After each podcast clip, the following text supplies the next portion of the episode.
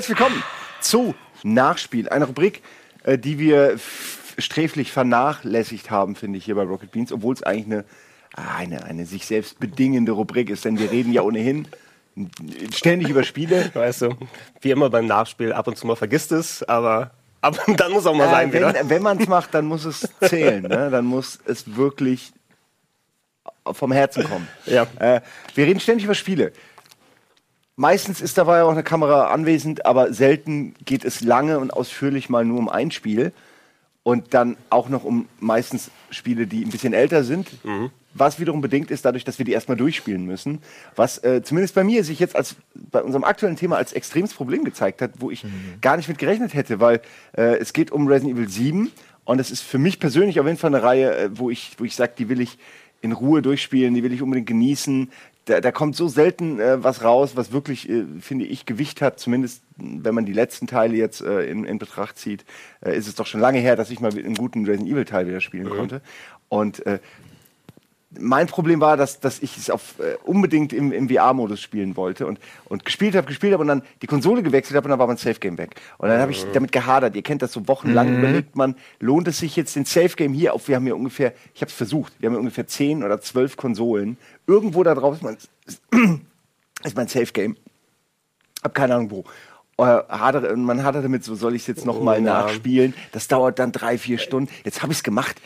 angefangen, habe die ersten acht Stunden oder sieben Stunden am Stück gespielt und es war, es war immer noch geil. Mhm. Und jetzt bin ich auch schon viel weiter und es ist einfach ein, ein fantastisches Spiel. Wir kommen gleich noch dazu, warum es euch gefällt, ob es euch gefällt, was ihr vom Ende haltet. Äh, ich werde mich mega spoilern, weil ich natürlich noch, wir haben gerade rausgekriegt, ich bin so in der Hälfte ungefähr. Gefühlt. Fühlte sich schon an wie gefühltes Finale, weil äh, man ist dann ja an, dem, an, diesem einen Punkt, wo sich die Oberwelt so ein bisschen öffnet, da mit dem, mit dem Wohnwagen. Mhm. Und wenn da alle Wege durch sind, denkt man automatisch, ah, jetzt kommt das Ende. So ein aber bisschen der, So ein bisschen der, der Callback zu Resident Evil 4 eben, auch wenn es spielerisch anders ist, aber das war ja auch so ein Spiel, wo du das Gefühl hattest, okay, das baut jetzt auf das Finale hin und ja. dann ist einfach mal noch ein Spiel dahinter. Ja? Ne? Also, aber das war ja noch ein Spiel. Das ist ja aber eigentlich schon seit, seit Teil 1 so, oder? Also ich kann mich noch, ich kann mich da noch unglaublich stimmt. gut daran erinnern, dass du in diesem, du bist in einem Herrenhaus unterwegs und kommst, glaube ich, das erste Mal ja auch in, diesen, in so ein Seitengebiet da irgendwie. Mhm. Ähm, und dann hast du irgendwie das Gefühl, so, ich habe jetzt eigentlich alle Schlüssel. Jetzt sind da nur noch zwei Türen und es kann nicht mehr viel passieren. Und dann sparen die sich halt das komplette Labor und natürlich damals zu, zum ersten Mal dieser Umbrella-Unterbau und was mhm. dann da wirklich drunter schlummert. Ähm, das war für mich damals schon so, so ein Moment, wo ich dachte, boah, den, den ist ja noch was eingefallen. Es geht ja immer weiter. Bei Resi 4 haben sie es dann, haben es dann quasi perfektioniert, wo ja. du zehnmal dachtest, jetzt hm, ist aber jetzt vorbei. Muss es aber und es, es, sollte auch nie vorbei sein, weil es ja auch so geil war. Also alles, was kam, war irgendwie geil. Und, und sogar das, das finale Insellevel habe ich dann noch in guter Erinnerung. Mhm. Und es stimmt. Und genau das zapft eigentlich Resi 7 wieder sehr gut an, diese Tradition. Dieses Gefühl zu haben, dieser kleine Kosmos, irgendwie weiß man es natürlich mit der Erfahrung der Serie, mhm. da wird schon noch irgendwas kommen.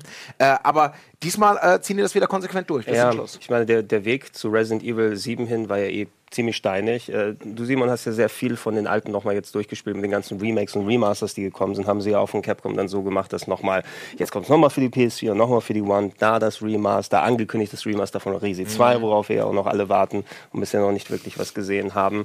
Ähm, und ich habe natürlich, wie wir alle, auch die alten Resident Evils gemocht. Jeder hat seine Favoriten. Wir haben herausgefunden, dass Code Veronica vielleicht nicht ganz so gut ist, wie man es in Erinnerung behalten ja, hat. Ja, das war für mich ja. ein interessanter, ähm, eine, eine Verschiebung. Hast du das Kontinentalverschiebung in meiner Erinnerung? Ich, also für, für mich war es immer so, ich habe das Gefühl gehabt, okay, das ist so die Speerspitze der klassischen Resident Evils. und ja. also zusammen mit, zusammen mit Teil 2. Dann, und dann haben wir es eben hier in der, in der PS3 Remaster-Fassung gespielt. Und du siehst, oh, okay, vielleicht hat er damals doch die, die Grafik ein bisschen geblendet. Mhm. Ne? Und ja. spielerisch ist das nicht so ganz ineinander gegriffen. Aber nichtsdestotrotz, jeder hat ja seine Favoriten und wir können uns, glaube ich, alle auf Resi 4 einigen als einen Meilenstein. Ne? Also auf das, jeden Fall. Zwei ja. und vier kann man, glaube ich, gesetzt. Genau, wo, wo, wo es bei, bei vier auch nötig war, dass da so ein Bruch mit dem, mit dem klassischen Gameplay dann, dann ist, weil ähm, das Remake von Resi 1 war ja noch super, ne? hat äh, alles nochmal so modernisiert damals, Anfang der 2000er, tolle Grafik, das Spielprinzip nochmal ein bisschen tighter gemacht. Aber Resi Zero hast du schon gemerkt, okay, so jetzt haben die noch ein Haus hingepackt und alles mhm. nochmal breit getreten. Die wissen nicht, was sie machen, also machen sie ein ganz schlimmes Itemsystem, wo man Sachen auf dem Boden ablegt. Da habe ich es begrüßt, dass da der Wechsel da ist. Das Problem war, nach Resi 4 hatte ich gefühlt, dass keiner der Titel quasi darauf vernünftig aufgebaut hat, sondern wir haben jetzt unsere neue Masche, wir haben das Third Person, das Action Game Gameplay, den Action-Horror weg von Survival mehr zu Action hin. Weder der fünfte noch der sechste haben diese Sphären erreicht. No? Ne? Ja. Also ja, also das sind diese, diese, für mich tatsächlich, um noch ganz kurz zu Veronica zurückzukommen, äh, damals alle drauf, mega drauf gefreut, war auch ein tolles Spiel, aber für mich hat das, ich kann mich erinnern, aus ganz, aus konkret zwei Gründen hat es für mich nicht so geil funktioniert. Und die mögen plakativ sein oder, oder sehr, sehr eindimensional. Aber ich kann mich noch gut daran erinnern. Das eine war, ich als großer Horror- und Splatter-Fan, es gab keine Headshots mehr. Mhm. Sie die, das fand ich einfach enttäuschend, weil das war einfach, das war ja nicht nur, nur ja. Schauwert, sondern es hat auch dieses sichere Gefühl gegeben, ja. hier ist jetzt Feierabend. Äh, das fand, hat Plus, es hat sich so schön angehört. Absolut. Das war ein Geräusch, was man wie so das Kistenöffnen in Zelda, was genau. man einfach immer wieder hören will. Absolut. Das war so, die, die, die Magnum Round hat sich gelohnt. Ja. ja. Oh genau. ja, ja, genau. Wenn, wenn du so ein da irgendwie einmal durch den Raum und ah, bam. Oh, das war das allerbeste. Silvester, Kopfsilvester. Mhm. Und das zweite Kopfsilvester. das neue Spiel von ja. Colin das, das, das zweite war tatsächlich, dass da bis auf das, waren es die Ashfords, ich weiß nicht mehr, welche Familie das war, aber dass dieser, dass dieser die Horror Origins oder dieses mhm. Spacken, dieses, dieses Gruselhaus-Flair, das ist für mich das, was ich am liebsten mochte. Ich mag auch diesen Bio, mhm. Bio-Einschlag und die Labors, finde ich auch cool. Aber das, das war beim ersten so, das hat bei mir unglaublich viele so Connections irgendwie mhm. gemacht. Dieses, dieses Hausflair, dieses knarzende Böden und das Ganze aber nicht zu sehr auf so ein Geisterding, sondern noch sehr geerdet.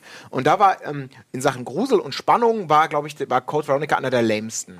Also das ja. war nicht schlecht, aber in diesem, als man, glaube ich, in dieses Ashford Anwesen kam, ich weiß es nicht mehr genau, da war recht. das so ein bisschen, kam das wieder hoch, aber auch nicht ansatzweise es so war eine, Es waren eine Handvoll Reminiszenzen und viele kleine verteilte Gebiete. Du weißt ja noch, wo du mhm. dann irgendwie hin und ja. her laufen musst, mit einem U-Boot irgendwo hinfahren. Man denkt auch mehrfach, jetzt muss es eigentlich enden. Ja und dann kommt doch noch was. Äh, eben, selbst wenn sie wegfliegen, kommt am Ende noch ja. was. Und es, sind, es sind eben so eine, eine, Handvoll verbundener Räume, war das Gefühl eher bei Code Veronica. Ja. Also es ist, es ist nicht super schlecht oder sowas, also nicht, wo man sieht, oh Gott, was habe ich denn damals gemacht, nur es hat schon was an dem, vom Glanz dann verloren. Ja. Ich fand es sehr interessant, wie sich, wie sich Erinnerungen äh, zeigen, wenn man dann das Spiel nochmal neu sieht. Also ich hätte nicht gedacht, dass mir Resident Evil 3 letzten Endes mhm. wahrscheinlich mhm. einen Ticken besser gefällt. Äh, spielen wir endlich tatsächlich gerade ja. wieder, äh, als äh, Code Veronica, was mhm. ich einfach abgespeichert hatte. Aber ich bin auch über, ich, ich habe ja mit Fabian Resident Evil 2 vor einer ganzen Weile schon mhm. durchgespielt und dann haben wir direkt danach nochmal angefangen, weil es einfach so geil ist. Mhm. Und es ist wirklich, Resident Evil 2 lasse ich gar nichts drauf kommen. Das nee. habe ich jetzt so oft gespielt. Da bin ich mir sicher, das ist top. Genauso wie 4. Da kann man ja. nichts mehr falsch machen. Da könnte man nur noch was verschlimmbessern. Ja. Genau, wenn, wenn man jetzt dann zurück, denn wann war Teil 4? 2005 ungefähr? 2006? Äh, irgendwas? Teil 2004, 2004, 2004, 2004 5, also ja. jetzt fast ja. schon 13, 12, 13 Jahre her. Ähm, und zwei große Hauptteile, ein paar nette Spin-offs mit den Revelations-Dingern, die durchaus okay mhm. waren. Gerade den zweiten, da haben wir auch Spaß gehabt im Koop, ist aber so ein bisschen das eigene Ding gewesen die großen Games hier kann man sich streiten. Ich persönlich mag den fünften weniger als den sechsten. Ja, andere mhm, sagen, der sechste ist so, ja. ja. haben wir schon oft genug darüber gequatscht, aber Horror war das ja nicht mehr, richtig. Ja. Ne? Das war ja, das war ja Grusel-Action. Also ich habe mich kein einziges Mal erschrocken beim Fünfer oder Sechser. Ne? Es war mehr, ich habe die Action eigentlich ab und zu mal genießen können, ne? weil mhm. es einfach so over the top ist und globale mhm. Zombie-Seuchen und riesige Monster, die Hochhäuser dann hinaus mhm. wachsen. So. Das hat auch ein bisschen was für sich, war auch technisch eigentlich alles okay, aber dieses Gefühl, wenn ich mich daran erinnere, Resident Evil 1 einzuschalten, ja, und ich fucking Angst davor hatte, aus manchen Räumen rauszugehen mit der bedrückenden Musik und der Stimmung. Das funktioniert selbst heute noch ein bisschen, wenn ich den ersten mhm. Teil reinpacke. Das war damit weg. Und das war das Schöne, so, wenn wir zu Resident Evil 7 gehen. Es hat versucht, ein bisschen in die Richtung wieder hinzugehen. Ob VR oder nicht VR dahingestellt, aber die Stimmung ne, ja. hat es wieder ja. gegriffen. Da wollte ich vorhin drauf äh, äh, was äh, antworten, als du das, ich finde, du hast es sehr gut beschrieben. Äh, mir fehlt die genaue Formulierung, aber du meintest im Grunde, dass es eine kleine, kuschelige Welt ist, in der man sich sehr schnell wieder heimisch fühlt das war ja in Resident Evil 1 vor allen Dingen so, man hatte das Haus, es mhm. war auch, wenn man jetzt allein nur mal von der Optik geht, da hast du viel Holz, da hast du Teppiche, da hast mhm. du irgendwie äh, dicke Mauern, trotz, mhm. äh, trotz der Gefahren im Haus, ist es ja äh, eine gemütliche äh, Location eigentlich. Die ist natürlich beängstigend so, weil es ist ja ein Horrorspiel, aber es ist eigentlich, man, man lernt das sehr schnell kennen, das, mhm. das Herrenhaus. Und auch wenn es natürlich optisch komplett anders aussieht und eher ekelhaft ist als, als jetzt verträumt, äh, ähm, äh, nostalgisch, ist, ist das Marstonhaus, nee, nicht das Marstonhaus, wie, wie, wie Spencer Menschen. Äh, Spencer Menschen. Ja. Ähm, das war ich gerade bei einem King-Roman. Da ist nämlich ein ähnliches Haus und da ist, heißt es das Marstonhaus. Oh nein, was haben die wohl äh, gelesen, die äh, Da sind Vampire, aber keine Zombies.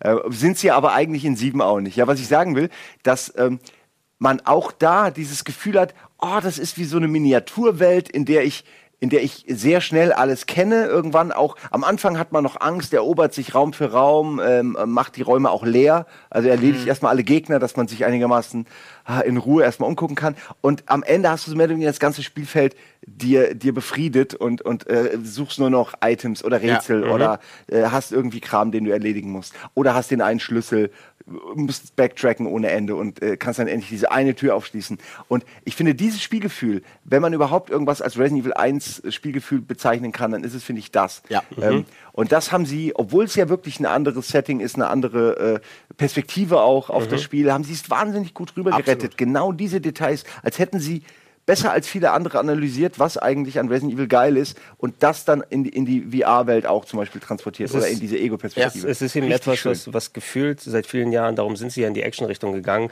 weil Survival-Horror zieht nicht mehr. Ne? Mhm. Die Leute wollen jetzt Call of Duty und Resident Evil 5 und 6 sind Call of Duty, ja, sind Corridor-Shooter eigentlich mit so ein bisschen Gruseleinschlag, mit Co-op. Ne? Dieser Forced Co-op ist ja eh etwas, was mir komplett auf den Sack ist. Kann Spaß machen. Wie gesagt, wir haben ja Revelation 2 gemeinsam gespielt und das ist durchaus eine lustige Angelegenheit, aber es ist nicht ganz das, was ich mir von den Resident Evil vorstelle. Und es war schon einigermaßen mutig, muss ich sagen, ähm, obwohl ein Umbruch nötig gewesen ist, so einen Umbruch dann zu machen. Ne? Ja. Auf, auf eine Perspektive zu gehen, die jetzt von vielen Indie-Titeln schon mal jetzt probiert wurde. Ne? Also wenn es Outlast und Amnesia nicht gäbe, dann gibt es kein Resident Evil 7, so in der Form. Aber hm, ja. es trotzdem sich genug anfühlen zu lassen und ich glaube, es geht die meisten so, man fängt es an und sagt, ist das Resident Evil 7? Und dann spielst du ein paar Stunden und das denkst dann, ach ja, das ist Resident Evil, ja, Resident Evil, ja, so aufsammeln und das Ding machen alles. Also das war sehr schön in den ersten Stunden. Ich habe es komplett in VR gespielt, also exklusiv äh, das komplette Spiel. Äh, Wenn es nochmal diese, diese Komponente dazu kommt, für mich somit das immersivste ähm, VR-Spiel, das erste große, was ich gespielt habe, wo es nicht eben so lokalisierte 22 Minuten Experiences sind, die mhm. du dann sonst hast, wo du auch mal erstmal also dich halbe da, Spiele. Du musst, du musst ja erstmal deinen dein, dein Freischwimmer machen in VR, damit, mhm. ne, wenn du mal länger bei sowas spielst und gerade bei so einem Game, das so immersiv ist, wo du solche kleinen Sachen, was, was mich dann gefreut hat, ne? du hast dieses Gefühl, du bist wieder in dem Haus, äh, die Stimmung funktioniert gut und du wirst verfolgt äh, weil du bist ja eher schutzlos. Das ist auch mal ganz cool, ne? dass du nicht eben das typische Umbrella bist an die Ziele bewaffnet, sondern du musst eben viel flüchten, viel dich verstecken. Ich stehe an der Wand und ich kann tatsächlich den hier machen, ja, um ja. an der Wand vorbeizuschauen. Ja, und, und das, das sind so kleine Momente, wo ich sage, das habe ich bestimmt im ersten auch gemacht, nur ich habe äh, es ich, kon ich konnte es noch nicht so. Ja. In eins hat man das versucht durch die äh, Antippen durch, leicht, bis die Perspektive ja, wechselt. Diese äh, Perspektivwechsel, dass man versucht hat, den Moment zu finden, an dem die Perspektive wechselt, die Zombies aber noch nicht auf einen mhm. getriggert waren. Das äh, und das meine ich. Genau dieses Gefühl hast du, wie hast du gerade wunderbar beschrieben, hast du da anders transportiert, aber dieses Gefühl ist dasselbe, ja, dass du Angst hast, um jede Ecke zu gucken oder du hörst ihn rumlaufen. Also man hat ja oft den Moment, dass man eben mit einem der, der äh, Verrückten, äh, um die es im Spiel geht, in, in dem Haus ist. Mhm. Man hört ihn oben rumlaufen oder man hört äh, die, die Spinnenlady in der Wand oder so. Es sind also, es ist, es ist total geil gemacht, dass man sich nie wirklich sicher fühlt, solange ja. äh, noch einer ähm, der Familie äh, am, am Leben ist sozusagen. Eben, und eben sehr, kannst es ja, ich glaube, du hast ja auch ausgewählt, wir alle sind ja dem Horror nicht abgeneigt und das ist ja so ziemlich das Game, was am nächsten an Splatter dann dran das hat, ist. Das ist eigentlich no? alles drin. Und deswegen finde ich das auch total schön, weil für mich ist so die Resident Evil-Geschichte von Teil 1 bis zum 7. Das ist so, die kann auch synonym stehen für eine, für eine klassische Erfolgsgeschichte, Blockbuster-Orientierung, mhm. das, was Marketingabteilungen sagen, das, was dann versuchen, Entwickler umzusetzen, weil sie glauben, bestimmte Sachen sind gleich kommerzieller Erfolg. Also die Resident Evil-Geschichte ja, als solche ist ja genau. schon mal so angelegt, im Gegensatz mhm. zu Silent Hill, auch mit den Erklärungen des ersten Teils, dass es eigentlich eine Einbahnstraße ist. Die Geschichte ist so angelegt, dass sie in so eine gewisse globale Form steuert mit es Waffenkonzernen. Es, es muss größer, immer mehr. Es mehr immer genau. Mehr, ne? Und das setzen die drauf und setzen die drauf und dann kommt diese Zeit, in der alle gesagt haben, Horror ist, ist nischig, Silent Hill ist auch eher nur, nur ist ein Charmprojekt, aber kein Kommerzerfolg. Also gehen wir mehr in die Action, weil die Leute wollen Action. Also wir mhm. kennen alle diese Zeit, wo man gedachte, warum mhm. gehen alle auf Action? Warum gehen alle auf billig? Und dann kommt der erste erfolgreiche Deckungsshooter. Gut, der war in diesem Fall Resident Evil 4. Ähm, und, und es geht in diese Richtung und du merkst irgendwann, dass eine Firma wie Capcom, das war bei 6 für mich absolut sinnbildlich, dass sie sich in eine Ecke manövriert hatten, mhm. die nur eigentlich aus Superlativen bestand. Super viele Charaktere, tausend ja, Schauplätze ja. und da hat es Capcom aber eben nicht geschafft, wahrscheinlich auch dem Budget geschuldet, obwohl es schweineteuer war, mhm. diesen gigantischen, unübersichtlichen Schauplatz perf zu perfektionieren. So wie man das bei Teil 4 noch geschafft hatte. Da ist dann irgendwie die Kontrolle entglitten und wahrscheinlich mhm. musste man irgendwann sagen, jetzt ist durch. Ich und dann hat man mit Teil 7 das gemacht, was wahrscheinlich durch durch den Push von Indie und die Entwicklung allgemein wieder so ein bisschen auch diesen Rückhalt gegeben hat, dass, oh, es ist doch ein Bedürfnis für diese kleinen Spiele, für diese mhm. intensiven mhm. Erlebnisse. Und stimmt, das war Resident Evil ja eigentlich. Und Resident Evil 7 war insgesamt garantiert deutlich billiger. Das war ja auch deutlich kürzer in der mhm. Entwicklung, glaube ich, als der sechste Teil. Und selbst wenn es jetzt, glaube ich, sie kommerziell nicht in diese Blockbuster-Sphären zurückgeballert hat, äh, war es ja ausreichend, glaube ich, erfolgreich, Wo, dass man sagt, hey, ich, das, das, war ein, ein, ein gesunder Reboot. Also ich, ich, ich Auf jeden Fall. Ja, ich, ich, ich habe die genauen Zahlen jetzt nicht im Kopf. Ähm, also ich habe irgendwas noch rumschweren, dass es sich hätte mehr verkaufen können noch, aber trotzdem es ein ziemlich großer Erfolg gewesen ist. Ich denke auch. Also wenn man vor allem überlegt, wo die Serie stand, ja. haben sie es haben sie einen 180 hingelegt, wie man ihn besser eigentlich nicht ja. hinlegen könnte. Es ist, es ist eigentlich ganz, ganz interessant, mal den Vergleich dann anzustreben. Ich habe mich vor zwei Jahren, das ist ja gewesen, ich habe mich tierisch auf uh, The Evil Within gefreut. Mhm. Ne? Weil so das Gefühl, Resident Evil 4 hat für mich die Mischung noch gerade richtig gut hinbekommen. Ne? Dass du trotz der Action-Horror-Elemente, du hattest ja noch das, das Shinji Mikami-Fundament, das Spiel wurde mehrfach neu in der Entwicklung, wie jedes Resident Evil vorher dann mhm. begeben, damit man die Formel richtig hinbekommt. Und das hatte trotzdem noch seine Grusel, seine Spannungs-, mhm. seine, seine Horror-Momente. Momente, die dann dem Fünfer und den Sechser abgegangen sind. Und dann hatte ich deshalb große Stücke auf Evil Within gesetzt, weil das ist das richtige Resident Evil 5. Ne? Mikami kann sich jetzt da ja, richtig austoben. Wurden wir damit enttäuscht. Ne? Ja, und, oh, und, und dann hast du es gespielt und gemerkt, vielleicht bei Mikami doch nicht alles so richtig, weil das Einzige, also was, was Evil Within gemacht hat, hat eigentlich eine coole Stimmung gehabt, hat aber sehr, sehr viel auf so ein Element aus vier gesetzt und das waren die Verfolgungsjagden. Mhm. Ne? Es gab ja so ein paar Sachen, wo du dann von dem zum Beispiel bei Resident Evil 4 wartest du doch auf den Aufzug, ne? du musst ja irgendwie so einen, drückst einen mhm. Aufzugknopf und wartest, dass er kommt und dann kommt dieses, dieser unsichtbare Assistent von dem, äh, von dem kleinen Napoleon da an und du musst dich verstecken und du musst irgendwelche Kühlflaschen runterschmeißen. Da gab es so richtig cooler Panikmoment. Aber wenn du das auf ein ganzes Spiel überträgst, ja, was Evil Within hat versucht zu sein, dann bleibt nicht mehr so viel über. Ne, nee, sie haben sich, ich finde auch, sie haben sich bei sieben zum Glück auf die richtigen Aspekte dieses äh, es gibt mehr Verfolgtwerdens ja. äh, konzentriert. Es ist im Grunde, als hätten sie verschiedene Arten von Nemesis geschaffen mhm. und dich mhm. damit in einem Haus eingesperrt. Und ähm, äh, und dann noch so die typischen normalen Zombies, damit man ein bisschen was zum Schießen hat. Ich habe mich ein bisschen enttäuscht darüber gestreut. Ne? Absolut, aber das, ich fand das Faszinierende daran vor allem, dass Teil 4 also ich weiß heute nicht, wie dieser unglaubliche Glücksfall der Videospielgeschichte überhaupt zustande kommen kann. Es ist sehr weil es ist auf jeder Ebene ist ja. dieses Spiel rund. Also es gibt nichts zum. Es ist für mich tatsächlich eines meiner intensivsten, besten und geliebtesten mhm. Spielerlebnisse aller Zeiten. Und Gut Evil gesagt. Within hat all das, was, was Mikami ja selber mit dem, ja. mit dem, mit dem mit Teil 4 angelegt hat und wenn man jetzt sagt, er ist da hauptverantwortlich für, die haben es nicht besser hinbekommen, sogar verschlechtert. Also dieses Grundschießsystem. Mhm. Ich dachte, wie kann man das denn zehn Jahre später oder wie lange auch immer später nicht mal eins zu eins kopieren können? Das war alles schlechter. Ich erinnere mich da auch noch an Stellen wie vielleicht ist es auch nicht gut gealtert, aber wir, die, einer der magischen Momente in Teil 4 mit der Hütte. Mhm. Verteidige die Hütte. Mhm. Das war völlig neu und es hat irgendwie funktioniert. Irgendwie mhm. war es stressig. Mhm. Es fühlte sich auch so ein bisschen grob manchmal an, aber es war intensiv. Und gerade als man dachte, es geht mir auf den Sack, war es vorbei. Mhm. In Evil Within gab es ja auch einige von solchen Verteidigungsmomenten und die waren alle durch die Bank schlechter. Du Kacke, weil es einfach. Der erste ist viel zu lang und da genau. hast du genau. auf einmal nochmal fünf von denen. So ungefähr, wo ja. man wirklich denkt, warum, warum habt ihr nicht, was ist die Essenz? Vielleicht ist das auch ein Item, was man einmal, einmal zieht man diese Karte, dann ist sie frisch.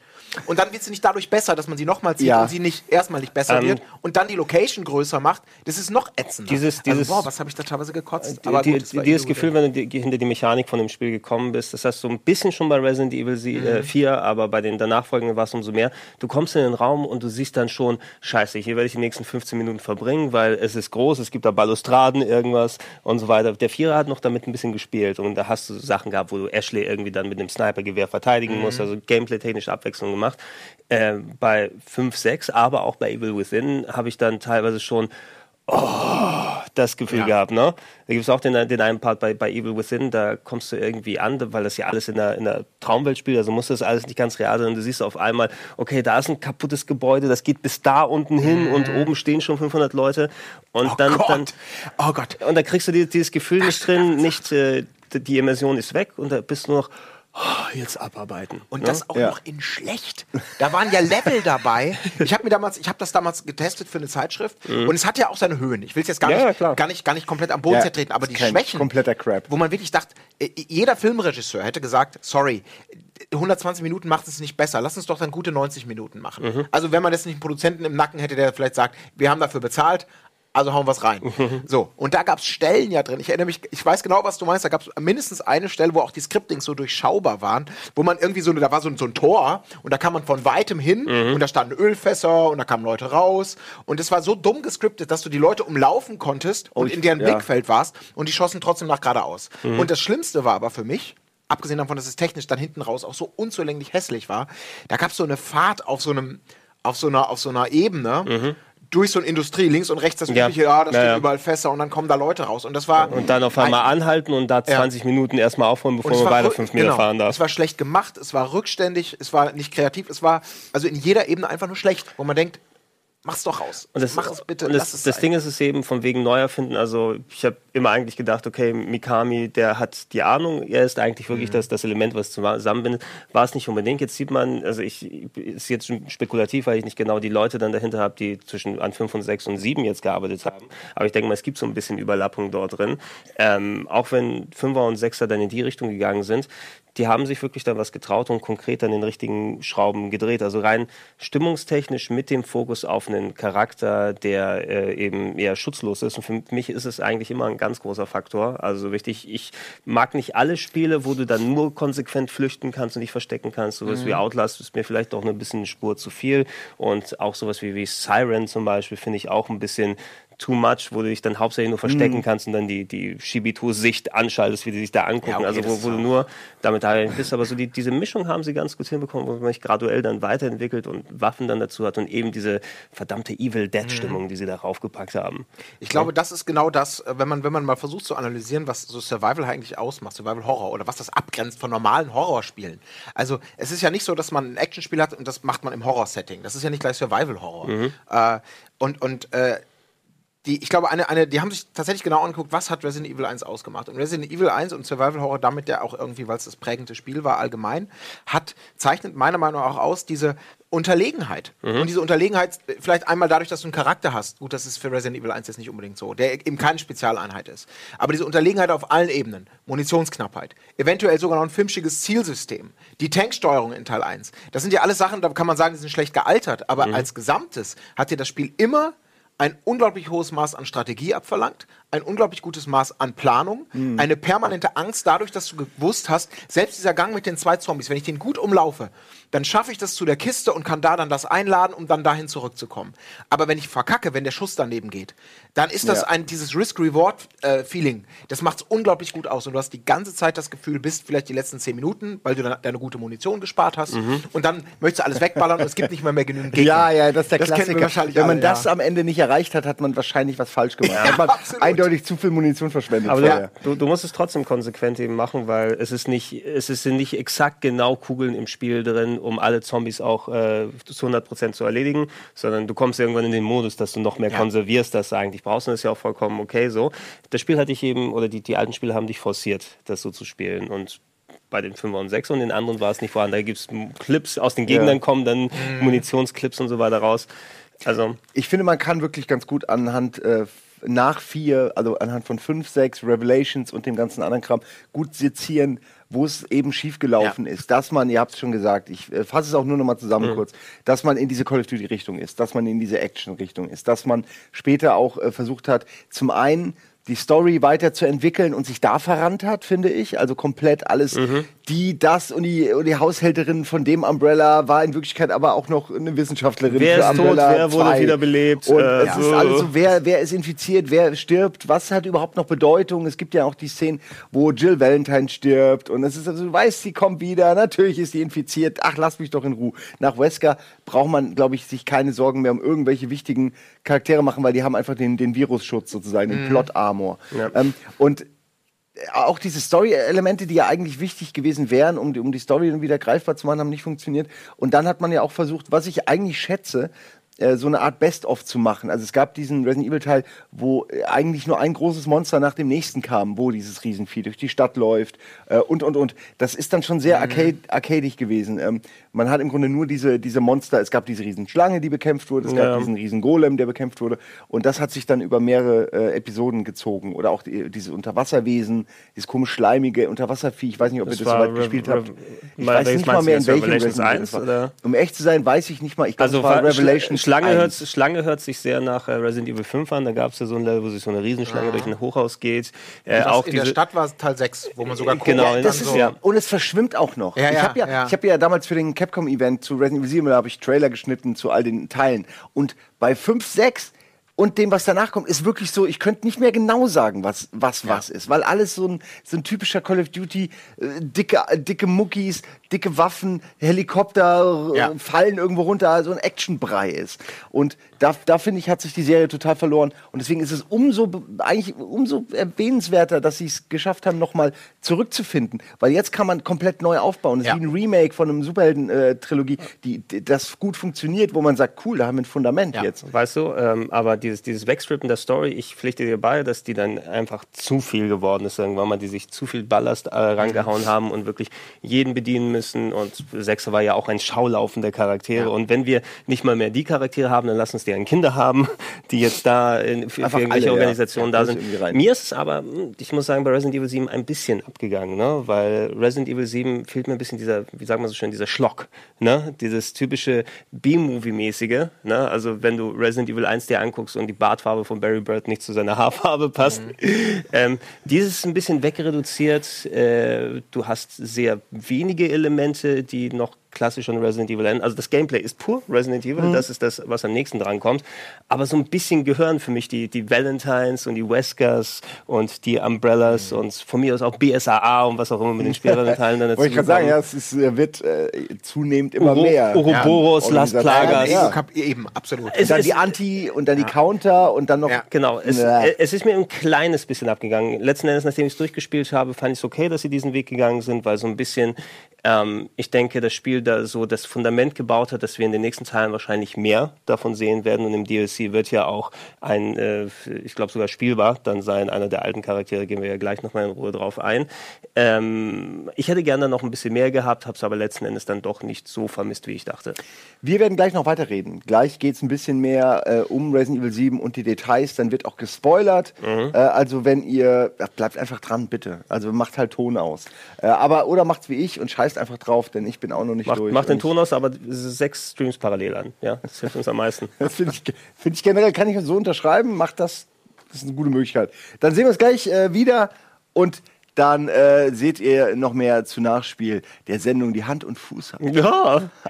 Meinst du hier? Ja, komm, nee, das Clip fest. Besseres ist dir auch nicht eingefallen. Das Clip fest. Gleich geht's weiter.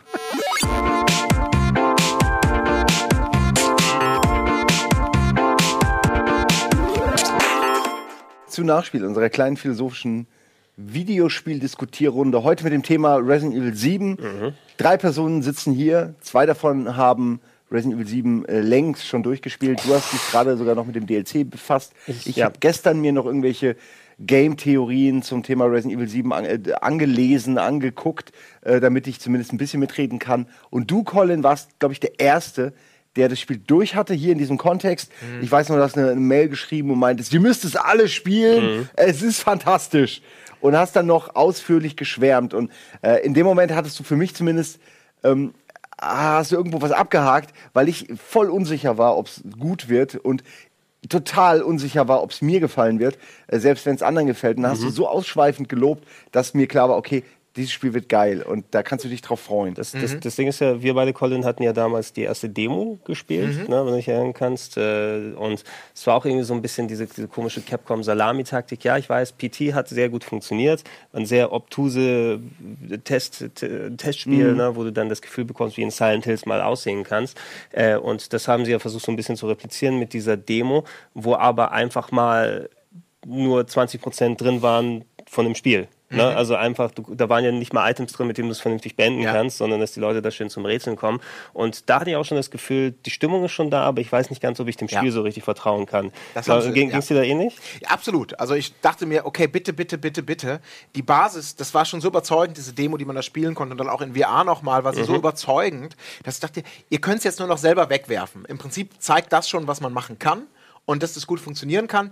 Jetzt kamen diese ganzen Fragezeichen, wie du sagtest, wie ist es jetzt mit dem Aufbau, wie ist es mit der, mit der Kampfsteuerung, wie sind die Kämpfe überhaupt, wird gekämpft, Was ist der Puppenfinger? Ja, Und bei mir war es dann so, es kam das Spiel und wie du sagtest, Simon, ich hatte das große Glück, wir haben das bei Game 2 gehabt und wir hatten, glaube ich, eben am, am, frühesten, weil wir so einen langen Vorlauf haben, mhm. haben wir dann eine Version bekommen und Sebastian und ich haben es parallel gespielt und diese Mail, von der du gerade sprachst, die habe ich ähm, in einem, in einem unglaublich euphorischen Fieber der Leidenschaft nach dem, nach dem, nach dem das Intro war das formuliert. Nachspiel, so, mhm. oh, oh.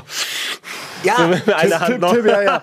Ich, das war so wirklich, ich, ich, ich saß da und habe ich, ich habe es gespielt, ich habe mir den Helm aufgezogen, habe begonnen und habe so Angst gehabt, habe die ganze Zeit Angst gehabt, so dieses bitte bitte, ich möchte, ich, ich will dich lieben, weil das ist, ist für mich ein Heiligtum mhm. in dem Moment und wenn sie diese Chance auch noch verkackt hätten, dann dann dann wäre es auch irgendwann mal vorbei gewesen ja. mit der Leidenschaft und es ging dann tatsächlich ja los mit diesem langen Weg da durch dieses Hillbilly-Terrain, so ein bisschen sehr Texas Chainsaw, genau, wirst so ein bisschen misleadet von dem von der von den Wegen der Zivilisation. Irgendwann weißt du gar nicht mehr, wo du bist und wo du hinkommst und weißt auch gar nicht, was passiert.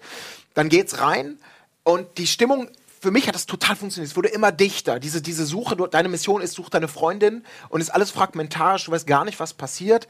Ähm, kommst dann da rein und es gibt diese Momente, dann siehst du sie da und es ist alles Intro und dann denkst du, okay, klar, das ist nur der Prolog, mhm. es wird irgendeinen Knaller geben.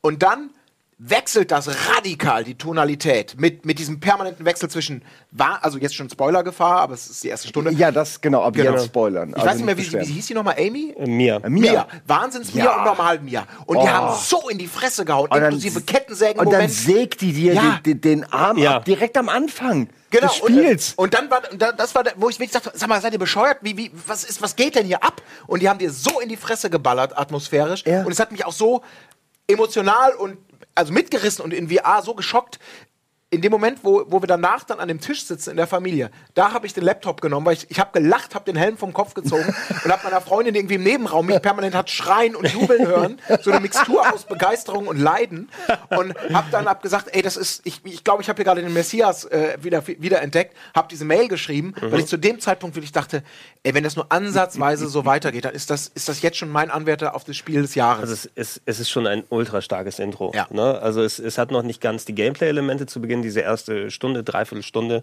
die man spielt, aber alleine so, um, das, um die Stimmung zu setzen, man kannte ja einen großen Teil dann, wenn man die Demo gespielt hat, aber wenn man in die Bereiche kommt, diese Mia-Geschichte war eben nicht dann verständlich. Und du bist ja auch noch in der schönen Spekulationsphase, finde ich immer, wo du so, okay, das ist also die Baker-Familie, das Anwesen. Ähm, ist wahrscheinlich irgendwie so eine verrückte Familie, die Leute hier sammelt. Du findest dann diese ganzen Dokumente, wieder das klassische, okay, die wurden gesammelt, da Experimente gemacht. Ja, sie geben sich ja nicht viel Mühe, das irgendwie zu kaschieren. Mhm. Da liegen ja einfach äh, die Reste überall rum ja, ne, ja, von den also, Leuten. Also, ähm, und auch, ähm, du hast es, äh, hast es komplett im VR gespielt? Ja.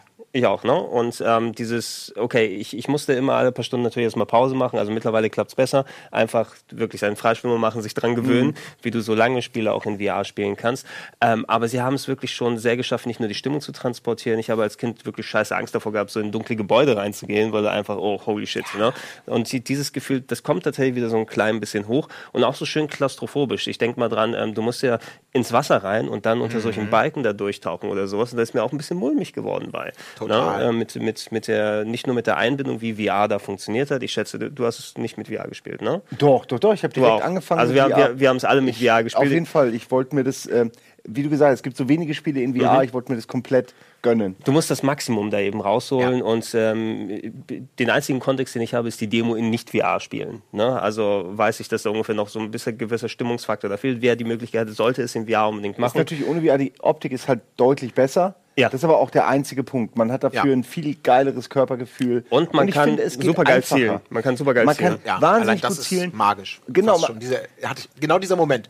Der erste, also ja. der erste Headshot bei mir war es mhm. der Moment, du hast die Shotgun, du gehst runter in diesen Keller und das sind das erste Mal diese komischen teerartigen Ten äh, Maden. Die, die Mold Molded. Und also. dieser, dieser Moment, wo du anlegst, äh, reflexartig zielst, punktgenau, also punktgenau, als man es jemals mit einem Analogstick machen kann, mhm. abdrückst und der, der, der Schädel platzt weg das ist Resident Evil. Das ist dieses Gefühl von, ich hatte einen guten Plan, ich habe den sauber ausgeführt und ich habe nur eine verdammte Shell dafür gebraucht von meiner Shotgun. Das war so richtig Halleluja. Wie, auch, also das, das war ja die große, die große Frage und es klappt so gut. Es mhm. ist viel besser meiner Meinung nach als das mit filmschicken Analogsticks. Mhm. Also ich bin nie jemand gewesen, der gesagt hat, Maus und Tastatur ist das Nonplusultra. Wenn ein Spiel so wie Halo 1 damals, wenn es gut ausgelegt auf Pad ist, dann ja. und alles darauf abgestimmt ist, dann ist das cool. Mhm. Aber hier habe ich wirklich gedacht, boah, das ist ein konkreter Mehrwert. Also ja, das, um, das funktioniert super. Alleine, um, um das mal reinzuwerfen, steuerungstechnisch eben, ich finde auch so dieses Element, was dazu gekommen ist, wenn du so Shooter spielst, so ein bisschen Bewegungssteuerung mhm. bei ist. Das macht Nintendo ganz gerne, sowas wie Splatoon, wo du zusätzlich zum Analogstick noch diese Neigung hoch und unten machen kannst. Oder bei den, auch bei den Handhelds mittlerweile oder dem neuen Zelda, wo du auch den Controller so ein bisschen mitbewegen kannst. Dieses diese kleine Zusatzpräzision, die man am Ende hat. Ne? Ich habe immer die meisten Probleme mit dem Analogstick, wenn ich bin ungefähr in der Richtung des Kopfes, mhm. aber dann ganz mhm. filigran dann so kurz, dann bist du zu weit. Aber das kannst du mit so ein bisschen neigen oder bei Resident Evil 7 eben mit dem VR-Headset mal ein bisschen so bisschen so machen und schon hast du die präzise im Blick. Also da entfällt ein großer Frustfaktor, den du äh, hast. Ich glaube, ein großes Problem des VR-Modus in Resident Evil 7 ist, dass viele Leute denken, nein, das kann ich nicht machen, das ist zu hart. Man muss das machen. Und das ist genau die richtige Antwort, weil die Leute äh, überschätzen, wie, wie intensiv es dann ist. Natürlich ist es besser, als wenn man auf einen, auf einen, auf einen Display schaut. Aber letzten Endes hilft es einem spielerisch total auch. Also man ist viel beweglicher. Ich hatte das Gefühl, ich bin beweglicher, einfach nur, weil also zumindest bei mir so, ähm, wenn jetzt hinter dir der Gegner ist oder du weißt nicht genau, wo er ist, mhm. dann guckst du dich halt um mit dem, mit dem Stick, es dauert ein bisschen, dann rennst du vielleicht, um ein bisschen äh, Luftlinie zwischen dich und den potenziellen Gegner zu holen, drehst dich dann einmal komplett um, guckst, wie sieht's aus. Was du halt da machen kannst, ist, du kannst so laufen und so gucken, mhm. äh, so wie man es in echt eben auch machen würde, was zu einem ganz anderen Spielgefühl, weil man, man läuft viel durch Gänge mhm. und oft äh, ist wenig Platz und Gegner sind in der Nähe, also das hilft schon enorm, dass man den Kopf beliebig vom, äh, vom Laufen drehen kann. Und äh, ich hatte das Gefühl, es wird dadurch einfacher. Plus, du kannst dich wahnsinnig gut verstecken und wie ihr schon ja. gesagt habt, so hervorlugen, was äh, auf so vielen Ebenen was bringt. Also es ja. ist einfach so viel geiler, als das mit dem Controller nur so, so halb äh, so nachzuspielen. Ja, habt, habt ihr eigentlich äh, die ähm, Hilfe da abgeschaltet? Weil ich, ich habe so ein bisschen probiert, wenn man sich dreht, im VR ist ja standardmäßig eingeschaltet, dass es so um gewisse Gradzahl ruckt. Ne? Mhm. Dass du irgendwie so den Analogstick ja. hast und machst irgendwie tak, tak, ja. so drumherum. Ich habe probiert, es ein bisschen ohne das zu spielen und mir wurde instant schlecht. Ja. Ja, deshalb habe ich wieder, also das Rucken ist ein bisschen weniger immersiv als das flüssige Bewegen, aber es hilft enorm, dass du nicht mhm. Wahnsinnig wirst ja, dann dabei. Stimmt. Ich muss aber auch sagen, dass es ein, derber Unterschied ist, ob man im Sitzen spielt VR oder mhm. ob man stehend spielt, gerade bei Resident Evil, weil es macht ähm, es fühlt sich äh, weniger schlimm an, wenn man dabei steht. Das ist eine ja. Erfahrung, die mhm. ich gemacht habe. Also ich habe einfach zeitweise irgendwann zwei, drei Stunden mehr oder weniger in meinem Areal gestanden, war nichts mehr zum Sitzen mhm. da. Man steht dann, ja, ja, es geht auch. Das und läufst ich halt, habe nur gesessen. Genau, und wenn auch. du dich drehen willst, so, wenn du jetzt von die Richtung in die Richtung läufst, ist es mehr oder weniger auch nur ein halber Seitenschritt und ein bisschen am Controller zuppeln und schon äh, also es ist nicht so, es ist nicht eins zu eins die Übertragung. Mhm. Ja, also du. Und das Schöne ist, man gewöhnt sich so sehr auch an die Kabel mhm. und alles, dass man irgendwann, ohne dass man wirklich das äh, bewusst noch macht, sich so mit den Füßen immer entwirrt und um die Kabel ja. rumtritt, weil man unterbewusst natürlich auf einer, auf einer äh, unterbewussten Ebene trotzdem weiß, ah, da sind die Kabel, ich darf jetzt nicht stolpern, ich reiß hier gleich alles raus. Ich habe mich jetzt schon fünfmal um die eigene Achse gedreht, irgendwann reicht's. So diese Geschichten. Ähm, Finde ich, ja, fand ich alles sehr interessant. Also, äh, ich, klar, wir wollen alle Wireless, mhm aber es geht eben auch ja. so. Es geht so und es macht so auch Spaß. Ja. Ähm, das, das, was du angesprochen hast, Simon, dass sich manche Leute dann weigern, das in VR zu spielen, weil sie sagen, es wird für mich viel zu intensiv sein. Diese Steuerungssache, die, die hilft natürlich enorm da dabei, weil du wesentlich schneller dich von Gefahren dann wegbewegen kannst, als dieses, dieses Schutzlose, was du ein bisschen nur mit dem Controller häufig hast. Ne? Oh, komme ich dann rechtzeitig mhm. und so weiter dahin.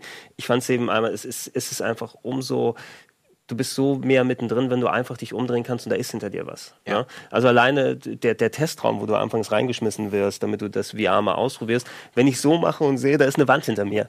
Ja. Das gibt so einem enorm viel mehr. Ja, wer hat nicht gerne eine Wand im Rücken? ja, so. aber wenn, wenn es eine Wand hinter mir gibt, dann ist auch immer dieses ungewisse Gefühl, da könnte noch mehr dann hinter mir sein. Ne? Hast du noch die Kopfhörer dann mit drin, die auch ja ein bisschen so versuchen, 3D zu simulieren, dass du auch da lokalisieren kannst, wo was herkommt.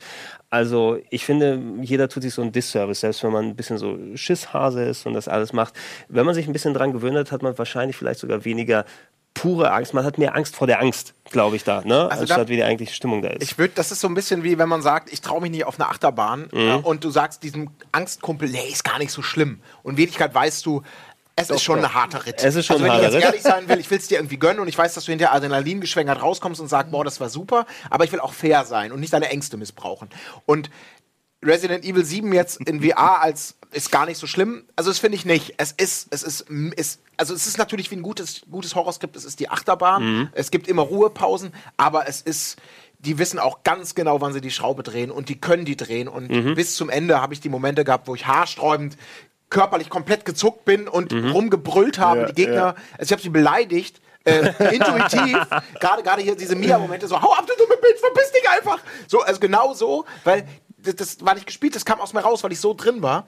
Das soll heißen, das Ding ist schon heftig und intensiv. Gut, ja, also, also dadurch, dass ich würde es nicht, nicht, ich will es ungern verharmlosen, aber das ist auch das Gute daran, weil wenn man das mag, dann tut man sich natürlich was, was Gutes. Dann. Ja, äh, es ist mehr der Gewöhnungsfaktor, ja. sage ich mal so. Also es, äh, vor allem auch, weil der, der Hauptcharakter, der bekommt ja ultra viel Schaden mit nicht nur die Hand ah, abgesägt, ja. sondern einfach mal hochheben. Alleine diese ersten Momente, wenn Mia dann im, im Intro noch quasi ihr zweites Gesicht oder bekommt mit dem Messer auf dich losgeht und dann pft, pft, die Hände da davor diese, und alles. Es ist das, nicht einfach nur einmal, sondern so es ist so ja. richtig Stecherei und du siehst, wie er die ganze Zeit abwehrt. Ah, oh, genau. Ja, ja, der Albtraum. Schon, äh, definitiv. Und dann, dann bekommst du es umso mehr mit. Dann. Mit der Ausnahme, dass in VR natürlich du körperlose Hände hast, wenn du an dir runterguckst. Aber man kann weggucken. Das ist natürlich ein Vorteil. Das darf man, nicht, äh, darf man nicht unterschätzen, weil man wird natürlich oft gezwungen, äh, ohne VR bestimmte Elemente mhm. sich anzugucken. Äh, ich muss gerade gestern musste ich in den Kopf von diesem Polizisten oh, reingreifen, ja. äh, um den Schlüssel rauszuziehen. Und du denkst so, oh Von Gott, oben rein. so ekelhaft. Das war, ja, ja. Wie die, die, Blutsuppe da auch schon brodelt und du bist da so halb drin in dem Mann.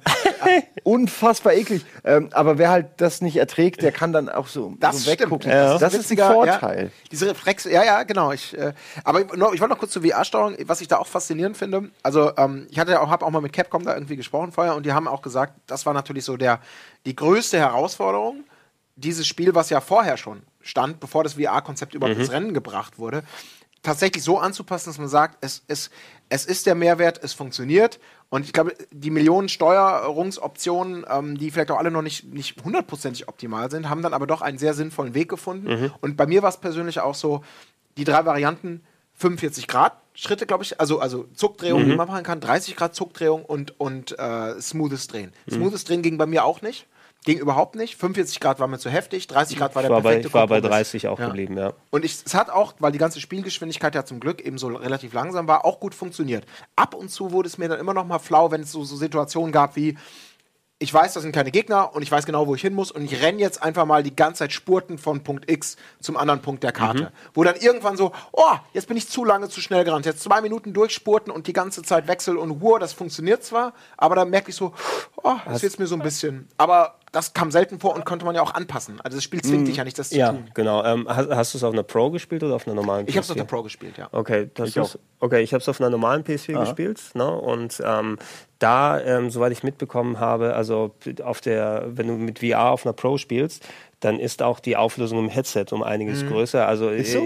Es, ist es, ist, feiner, es, ja. es, ist, es ist super grobkörnig, wenn du es auf der normalen PS4 spielst. Also okay. ich habe mich daran gewöhnt. Es ist auch nur das gewisse, also muss ja eh auch ich als Brillenträger natürlich entweder die Kontaktlinsen oder eine Brille drin haben, damit du auch im Headset einigermaßen ja. was vernünftig erkennen kannst. Ähm, ich habe mich da zwar dran gewöhnt, aber es ist schon noch mal eine Spur mehr anstrengender, wenn du einfach diese Sägezahnkanten überall ja. hast. Und es hat vor allem auch diesen ähm, es spart sich ja anscheinend irgendwie Rechenleistung, indem es in dem peripheren Sichtbereich das mit noch niedrigerer Auflösung rendert. Äh, da war immer so ein, so ein roter Trauerrand in der normalen Version drumherum, wo das alles so wischiwaschi nochmal und noch grobkörniger war, was du eigentlich nicht siehst, weil es wirklich nur so periphere Sicht ist.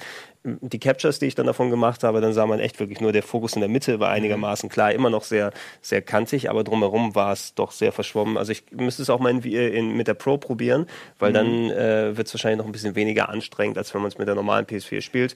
Kann ja. man aber trotzdem Je machen. besser das Display in die ja. Auflösung, desto weniger Kopfschmerzen und, und Stresserei. Aber man muss Fall. natürlich sagen, die Tatsache, dass wir das zwar bemängeln, pro forma, und es auch drin ist, spricht ja umso mehr für das Spiel, dass, dass diese die Immersion und das Spielerlebnis so gut sind, dass einen das über sowas hinweg äh, gucken äh, lässt. Mhm. Das ist bei vielen flachen Spielen in Anführungsstrichen ja nicht der Fall. Da sagt man, nee, da habe ich keinen Bock mehr drauf. Mhm. Das ist mir alles zu schäbig heutzutage. Ich weiß, wie es besser geht. Punkt.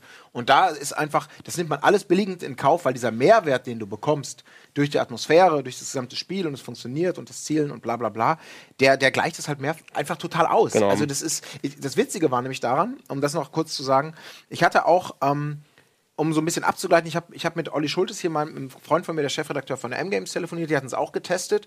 Ich war immer, also ich hatte es dann durch, fast durch und war eben immer noch geflasht im VR-Modus und habe mal gefragt, um mal so Geschmäcker abzufragen, wie die es denn eigentlich so wissen. Und er meinte, ja, es wird super, super geil, kriegt eine Top-Wertung, hat dann auch eine 90 bekommen, was, was, was super natürlich mhm. ist. Und ich habe gefragt, wie habt ihr es so gespielt? In VR ist der Hammer. Und er sagt, nee, wir haben es gar nicht VR gespielt, wir spielen es nur flach. Und da hab ich, haben, wir, haben wir eine relativ lange Diskussion darüber mhm. gehabt, weil der auch erst sagte, oh, das ist technisch so scheiße und einer hat es mal eine halbe Stunde gespielt, aber war nicht so. Und ich so wirklich habe gedacht, ey, wir wollten das quasi negativ so, so im Sinne von, ja, kann man machen, muss man nicht. Und ich sagte, ey, sorry, ihr, ihr, da, da gibt es keine zwei Meinungen, ihr müsst es spielen, weil es so geil ist. Aber auf der anderen Seite habe ich mich total gefreut, dass all das, was ich super fand in VR, die Atmo, die Steuerung etc., dass es offensichtlich bei jemandem, der das komplett flach mhm. gespielt hat, mhm. trotzdem noch genauso gut rüberkam, was auch wieder zeigt, wie gut das Spiel dann für, anscheinend für jede technische Ausstattung geeignet ist. Das, das, das Gute ist, dass das Fundament eben, was ja. drunter liegt, funktioniert eben auch spielerisch und atmosphärisch, nicht nur mit der Zusatzebene, die wir hatten. Also es, ich kann jetzt keine, keinen Prozentteil drauf nehmen, wie viel Prozent ist es besser, wenn man es in VR spielt. Es ist ja. besser, ne, aber ich kann mir auch durchaus vorstellen, dass du mit der traditionellen Spielerfahrung da gut Spaß hast. Was daran liegt, dass gerade das Baker-Anwesen hat so diese Reminiszenzen an das Spencer-Menschen, so wie das mit den Schlüsseln aufgebaut ist und wie die Räume ineinander greifen äh, da du ja auch ein komplett aus der Ego-Perspektive begehbares Haus hast, müssen ja auch die Räume, wie sie angelegt haben, Sinn ergeben. Ne? Mhm. So ein bisschen das schöne Dark Souls-Gefühl, so ganz leichte Momente hast du ja da auch gehabt, bei, wenn, du, wenn du unterwegs bist, wenn du in dem Haus erstmal diese ganzen Gänge dir anguckst, rauskommst durch den Untergrund wieder mit irgendwelchen äh, Brunnen wieder hochgehst und siehst, genau. ah, ich stehe momentan ja. da und kann das Tor aufmachen. Diese, dieses, das ist immer der schönste Moment, wenn du eins der ewig verschlossenen Tore ja, von, von, der, von anderen der, anderen Seite, Seite endlich öffnen kannst und weißt, oh, Shortcut. Ja.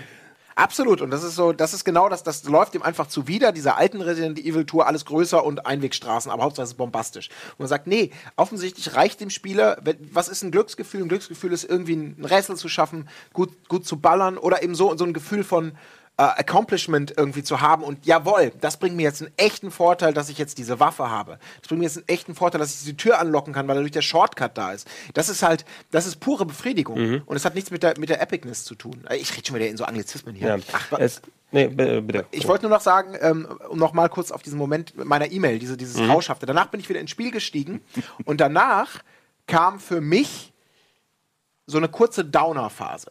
Weil da habe ich gedacht, oh nee, das war jetzt, die haben alles in diese, in diese erste halbe Stunde, so nach dem Motto, ich leiste mhm. mir aus der Videothek aus, probiere es kurz aus und dann gehe ich mit dem ja, Geld klar. zurück und sage, komm, ich kaufe das jetzt, das war super. Mhm. Um, ähm, und da kamen dann auch so ein paar Dinge, wo ich sage, ja, das sind vielleicht auch so die Kleinigkeiten, die, die äh, Resident Evil damals dann auch schon nicht super gemacht hat. Kann man auch wieder sagen, haben sie traditionsbewusst reingebracht.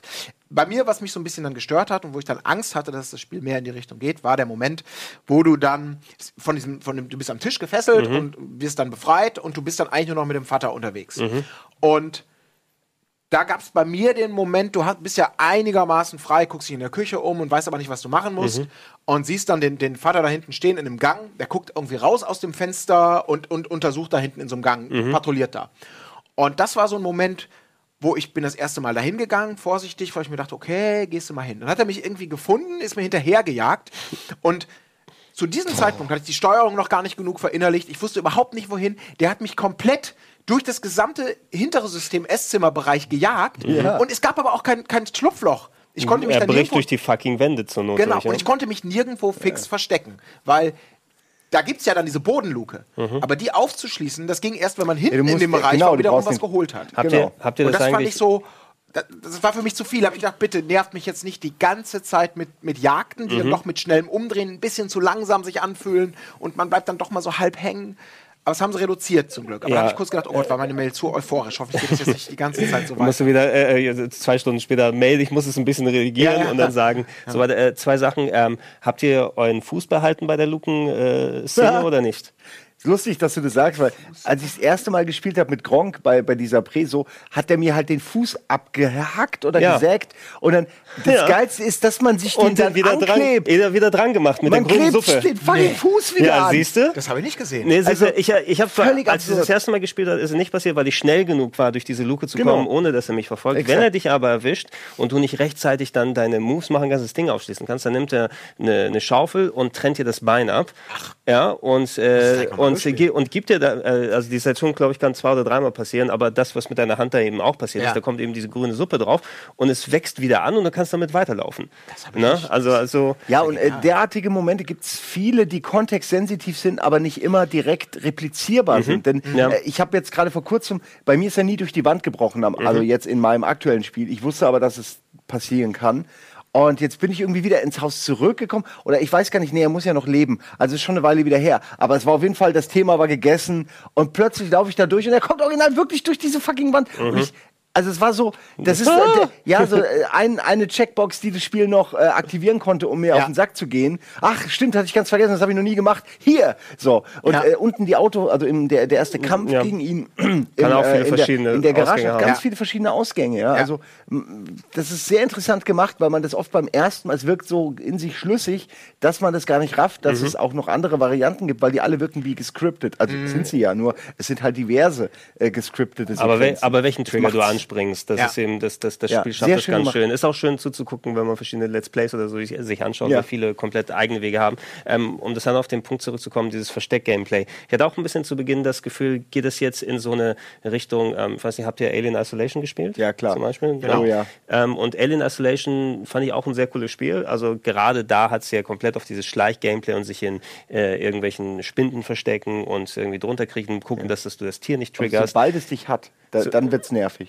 Dann wird es nervig, dann kannst du es ja auch vergessen, dann ist ja auch mhm. theoretisch vorbei. Und irgendwann habe ich dieses Spiel aber auch dann, also es, es, hat mir Spaß gemacht, es war ein bisschen zu lang, ne? also hat so Overstate is welcome, wie man so, so schon sagt. Und irgendwann wusstest du, wie das Tier sich verhält, wo du sagst, okay, jetzt versuche ich einfach lieber fünfmal hintereinander zum nächsten Savepoint zu laufen, mhm. anstatt mich jetzt eine halbe Stunde zu verstecken, mhm. weil selbst mit fünfmal sterben bin ich schneller da. Ja. Ne? Er hat ein bisschen die Angst, dass es auch, wie, wie du in, in die Richtung ein bisschen zu sehr geht, aber das Schleichgameplay nicht konkret ausgearbeitet ist, weil das konntest du zu Beginn noch nicht machen. Zum Glück ist es ja eben, dass du nur mehr wirklich eher Nemesis-Momente dann hast. Ne? Dieses ja. Verstecken vor großen Gegnern mit Father Baker und was da sonst dann später kommt, ähm, ist eben dann auf pointierte Sequenzen gepackt, dass du auch ab und zu mal deine Anführungsstrichen Ruhemomente hast und später kommt ja noch das Element mit den klassischen normalen Gegnern hinzu, wenn die Molded dann aus den Wänden rausbrechen, mhm. mit den Headshots, mit auch übrigens immer gut blocken, Leute, ne? ne das, das, mhm. das vergisst man ja, immer ganz gerne. viel zu selten gemacht. Weil gerade so, du konntest, du kannst das teilweise fast schon Dark Souls esque spielen, ne? Du gehst zum Gegner, blockst, ne? Und dann in dem Konter haust du mit ja. dem Messer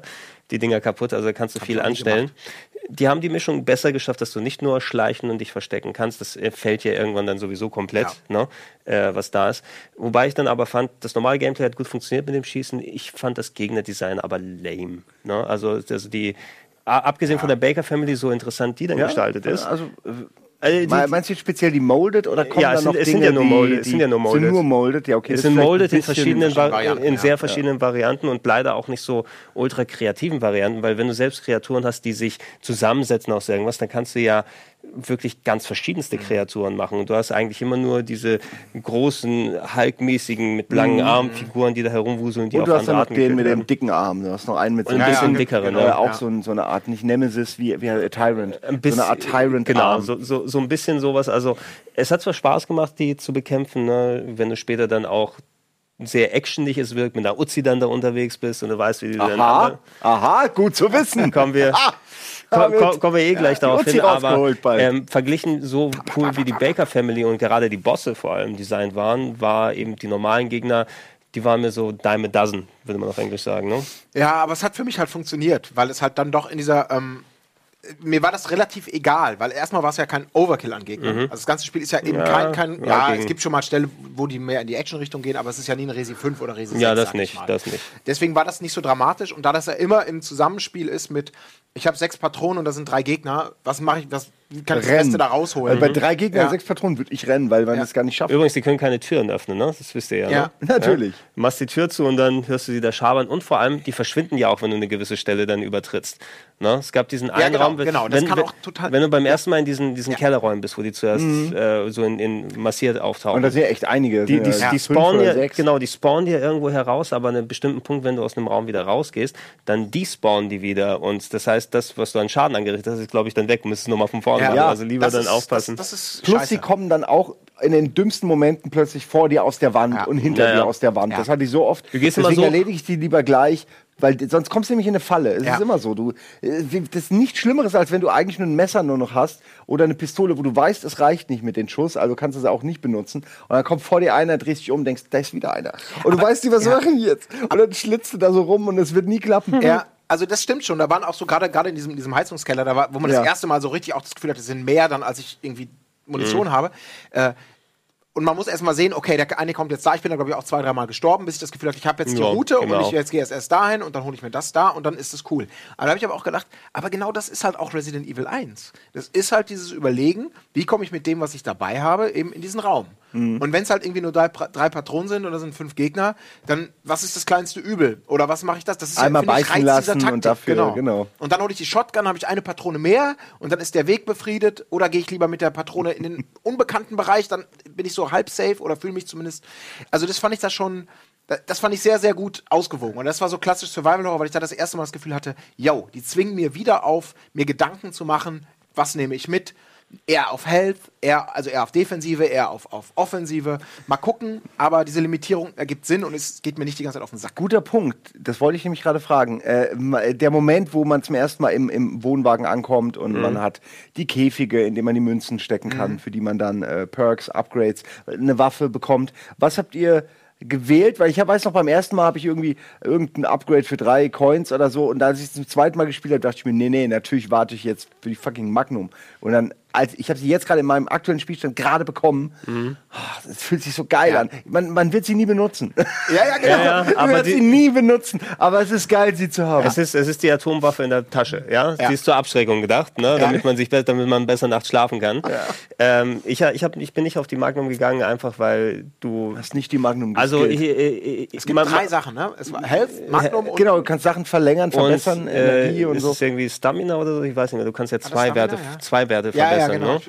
Ja. Ähm, übrigens auch äh, diese, ähm, diese Fotos, die man findet, ne? da gibt es ja auch so versteckte Stamina-Dinger. Du musst das Foto einmal gesehen haben, um das Ding überhaupt kriegen ja. zu können, selbst wenn du weißt, wo es ist. Oh, äh, ja. ja? Ist du kannst so? das Foto dann wegschmeißen, aber du musst es einmal angeguckt haben. Da gibt es ja. Äh, Hab ich noch nichts wenn, gefunden. Wenn du in diesem komischen Kaminzimmer bist, das erste Mal, wo mhm. der Model und der, der, der, der Molde zum ersten Mal auftaucht und da dieses Geweih an der Wand ist, so dieses Evil Dead-mäßige Wohnzimmer da, da ist eben am Kamin musst du so einen losen Stein drücken, Manic Mansion-Style. Aber mhm. wenn du das Foto nicht gesehen hast, weißt du nicht, dass du den losen Stein drücken kannst und da kommt nicht äh, dein Health Upgrade raus. Ah, okay. Kann man, die muss ich noch abgrasen alle. Finde ich aber Bilder. eigentlich okay. Ist okay. Weil ja. es, ist, es ist ja eine bewusste gameplay Ich würde nicht, dazu nicht unbedingt drauf kommen. Wieso ja. soll ich auf diesen Stein drücken? So und das finde ich, find ich auch ganz cool. Und ich fand es nämlich auch ganz geil, diese, diese, diese Pillen, die ich mir auch aufgespart habe, die Psychopharmaka, immer, ja? Psychopharmaka, um versteckte Items. Und ich dachte, ne, ich finde doch eh alles, liegt doch rum.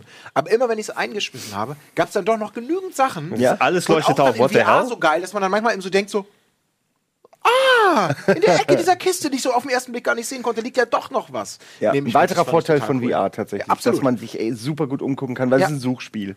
Ähm, ja. Wir kommen gleich nochmal, dann doch auf die Story zu sprechen. Wir kommen gleich nochmal ins Spoiler-Territorium. Jetzt war es dann doch wieder nur ein weiteres Feiern des Gameplays und der VR-Anbindung, äh, die aber auch wirklich auch geil da, ist. Da kommt gleich, doch schon Negatives gleich. Äh, okay, also gleich gibt es auch ein bisschen oh. Kritik vom Gregor. Ich bin gespannt. Ich persönlich habe kaum welche, äh, aber ich bin vor allem über die Story äh, bin, ich, bin ich sehr interessiert. Gleich wird richtig gespoilert. Eine weitere halbe Stunde packen wir noch dran. Bleibt dran hier bei Nachspiel.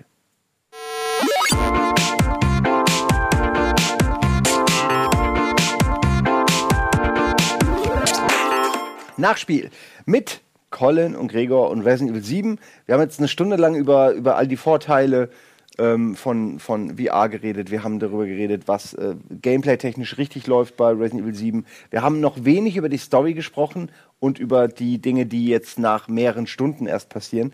Deswegen ist jetzt offiziell wirklich, aber diesmal mit Gefühl, Spoiler-Territorium angesagt. Mhm. Äh, äh ich denke aber, dass es, also ich persönlich denke, dass mich jetzt nichts so überraschen kann, was ihr sagt, nach all den Teilen, die ich in Resident Evil, äh, all dem Kram, den ich da schon gesehen habe ich glaube, ihr könnt mich nicht mehr groß überraschen, aber ich weiß, dass du sowas vorhast. Nee, lass, lass, lass es doch mal. Ich finde es sehr schön, wir haben ja den, den Wissensvorteil, ja. da wir es gespielt haben. Ähm, wer ist das kleine Geisterkind? Und wo bist du oh. überhaupt mhm. zum jetzigen oh. Zeitpunkt? Vielleicht mal, mal kurz sagen, wo, wo bist du in deinem Spiel jetzt? Kannst du dich ungefähr. Achso, ich, ähm, okay, also ich habe natürlich den, den, den äh, Vater Baker habe ich erledigt. Ich habe, glaube die Mutter Baker, die mit den Insektenköpfen mhm. habe ich erledigt. Äh, dann kam da bin ich mir nicht sicher, ob das auch wieder die Mutter ist oder eine andere Baker, diese Spinnenbaker, die dann in diesem Loch ist, am Ende ist, ist die Mutter. komplett versudet und dann aber Mutter, wiederkommt und ah, war das schlimm, wo die dann auch sich ihr Loch gräbt mit ihren langen Gliedern. und dann, das war ein richtig geiler Kampf, wo man ja. in dieser abgeranzten Hütte den Kampf hat gegen, äh, gegen sie und die kommt von oben, von links, von unten, mhm. von rechts, man hört sie nur ständig krabbeln. Ah. Ja. Und da, ich hatte den Flammenwerfer nicht dabei. Und das ist genau. genau Flammenwerfer ja. ist wichtig. Ja, und da hatte ich wirklich am Ende nur noch das Messer. Und das ist der Klassiker, wo du denkst, das bringt doch gar nichts mehr. So, und dann schaffst du es irgendwie doch noch mit den letzten zwei, drei Schlitzern. Und du überlegst dir, lade ich vielleicht nochmal und machst dann mit weniger Ressourcen. Ja, genau. Aber es ist toll, wenn man es schafft. Also wenn man es beim ersten Mal schafft, ohne dass man äh, strategisch, äh, sag ich mal, vorgehen muss. Und äh, dann, ähm, das, das, ist der Punkt, wo du hingekommen bist? Ähm, ja, man kommt von dann ja wieder runter. Ähm, du hast vorhin von dem Moment geschrieben, wo man irgendwie im Garten wieder hochkommt mhm. aus dem Loch und dann ist da noch ein kleines Haus, da geht man auch rein. Da ist dann diese ganze Kinderkiste, ähm, also mit den Kinderzimmern und so. Mhm. Äh, ich habe jetzt den Kopf und die Hand das wird euch jetzt, wenn ihr mhm. nicht kennt, wenig sagen, aber mhm. ist halt ein wichtiger Moment. Und die rote Keycard. Was okay, mir noch fehlt, ist die blaue Keycard. Und im Grunde bin ich aus diesem Areal dann raus. Dann bist du gefühlt ein kurz, Drittel kurz. im Spiel oder vielleicht ein Drittel? Hälfte. Ja, also ja, wenn, wenn, du jetzt, wenn du jetzt noch bedenkst, also es, es folgt ja noch der ganze, der Tummelplatz vom Sohn, ne? Mhm. was auch so ein sehr extensiver Part ist. Okay. Ähm, du hast die Geburtstagsparty noch nicht gehabt. Äh, mhm. und du warst nicht auf dem Tanker. mit diesem Lächeln, mit dem du mir das so sagst. Äh, die, also eigentlich, eigentlich musst du eigentlich in den Höhlen bist du noch nicht gewesen. Ja, also, ja, also es fehlt schon noch. Genau, also wir wir ja, wir, wir, besser, wir, wir, spoilen, wir spoilen natürlich sto storymäßig und so weiter, ja, aber da gibt es mehr als genug Sachen, die du jetzt auch noch spielen kannst. Also du kannst dich darauf freuen. Ich, für mich folgt der Anfang ist sowieso sehr stark, auch gerade die Part, die du da erwähnt hast, die vor allem unterschiedlich sind. Das, was jetzt direkt danach folgt, ist, dass du mit dem Sohnemann noch in so einer Art ja ähm, Saw-mäßigen Spielplatz, den er aufgebaut hat dann unterwegs bist. Okay, ähm, in, inklusive einem, ja. äh, vergiss nicht die Tapes dir anzugucken, weil da sind komplett spielbare Parts drin, die dann mhm. äh, dir nochmal enorm weiterhelfen. Das ist okay. ja, wenn äh, du hattest ja schon bestimmt ein Tape, das wo du mit der Tape und das äh, diese Geisterjäger. -Tapes. Genau, also wenn wenn irgendwo Geburtstagsparty ist, dann spiel dieses Tape, ja, schau es dir an und dann äh, darfst du es auch selber erleben. Das finde ich ist auch noch ein sehr starker Part, der mhm. auch noch eben spielerisch anders ist, vor allem weil man dann auch unter ganz anderen Gesichtsaspekten das Spiel dann spielt und versucht in jeder Ecke irgendwie die Stolperfallen ja. zu finden, wenn du da durchgehst. Sehr smart, smart mit den Tapes auch tatsächlich. Speziell, mhm. was du gerade andeutest, ja. dass du wirklich das Gefühl hast, oh, es ist nicht komplett redundant, sondern äh, du kriegst auf äh, total elegante, innovative Art und Weise einen, einen, Mehrwert für die Situation, wenn du dann echt als Held drin bist, nachdem du es dir vorher angeguckt hattest. Mhm. Also ja. die Spielelemente sehr schön. Ähm, und, und das Spiel geht dann konsequent den Weg weiter. Es nimmt dann aber so ein bisschen so diese klassische Resident Evil Fahrt auf, dass es doch größer, mehr und extensiver wird. Ja. Ne? Es gibt so ein komplett, also die, das letzte Drittel, fast die letzte Hälfte, spielt fast komplett auf einem riesigen Tanker. Ja, du bist auf einem havarierten Schiff unterwegs, mehrere Stockwerke. Du weißt jetzt nicht zurecht, wie du da hinkommst wahrscheinlich. Ja, aber so ein Tanker ja. macht mich jetzt nicht an. Aber es ist durchaus es ist, in Resident Evil schon also, vorgekommen. Ja, also. Bei Dead Aim war es gar nicht mal schlecht. Ja, und auch, auch, bei Revelations konntest du es ja. auch machen, auch wenn es ein bisschen so überproportioniert war. Rein storymäßig, wie wir mhm. da jetzt dahin kommen. Ja, du, ähm, du, wolltest von mir wissen, ob ich weiß, wer das kleine Kind wer, ist. Wer ist das kleine Kind, ja. Das verfolgt dich ja immer wieder mal. Ja, ja, sie ist so dieses typische kleine Kind in Horrorfilmen. Du weißt nie, ist sie echt, ist sie, lebt sie da seit tausend Jahren, ist sie Teil des Konstrukts.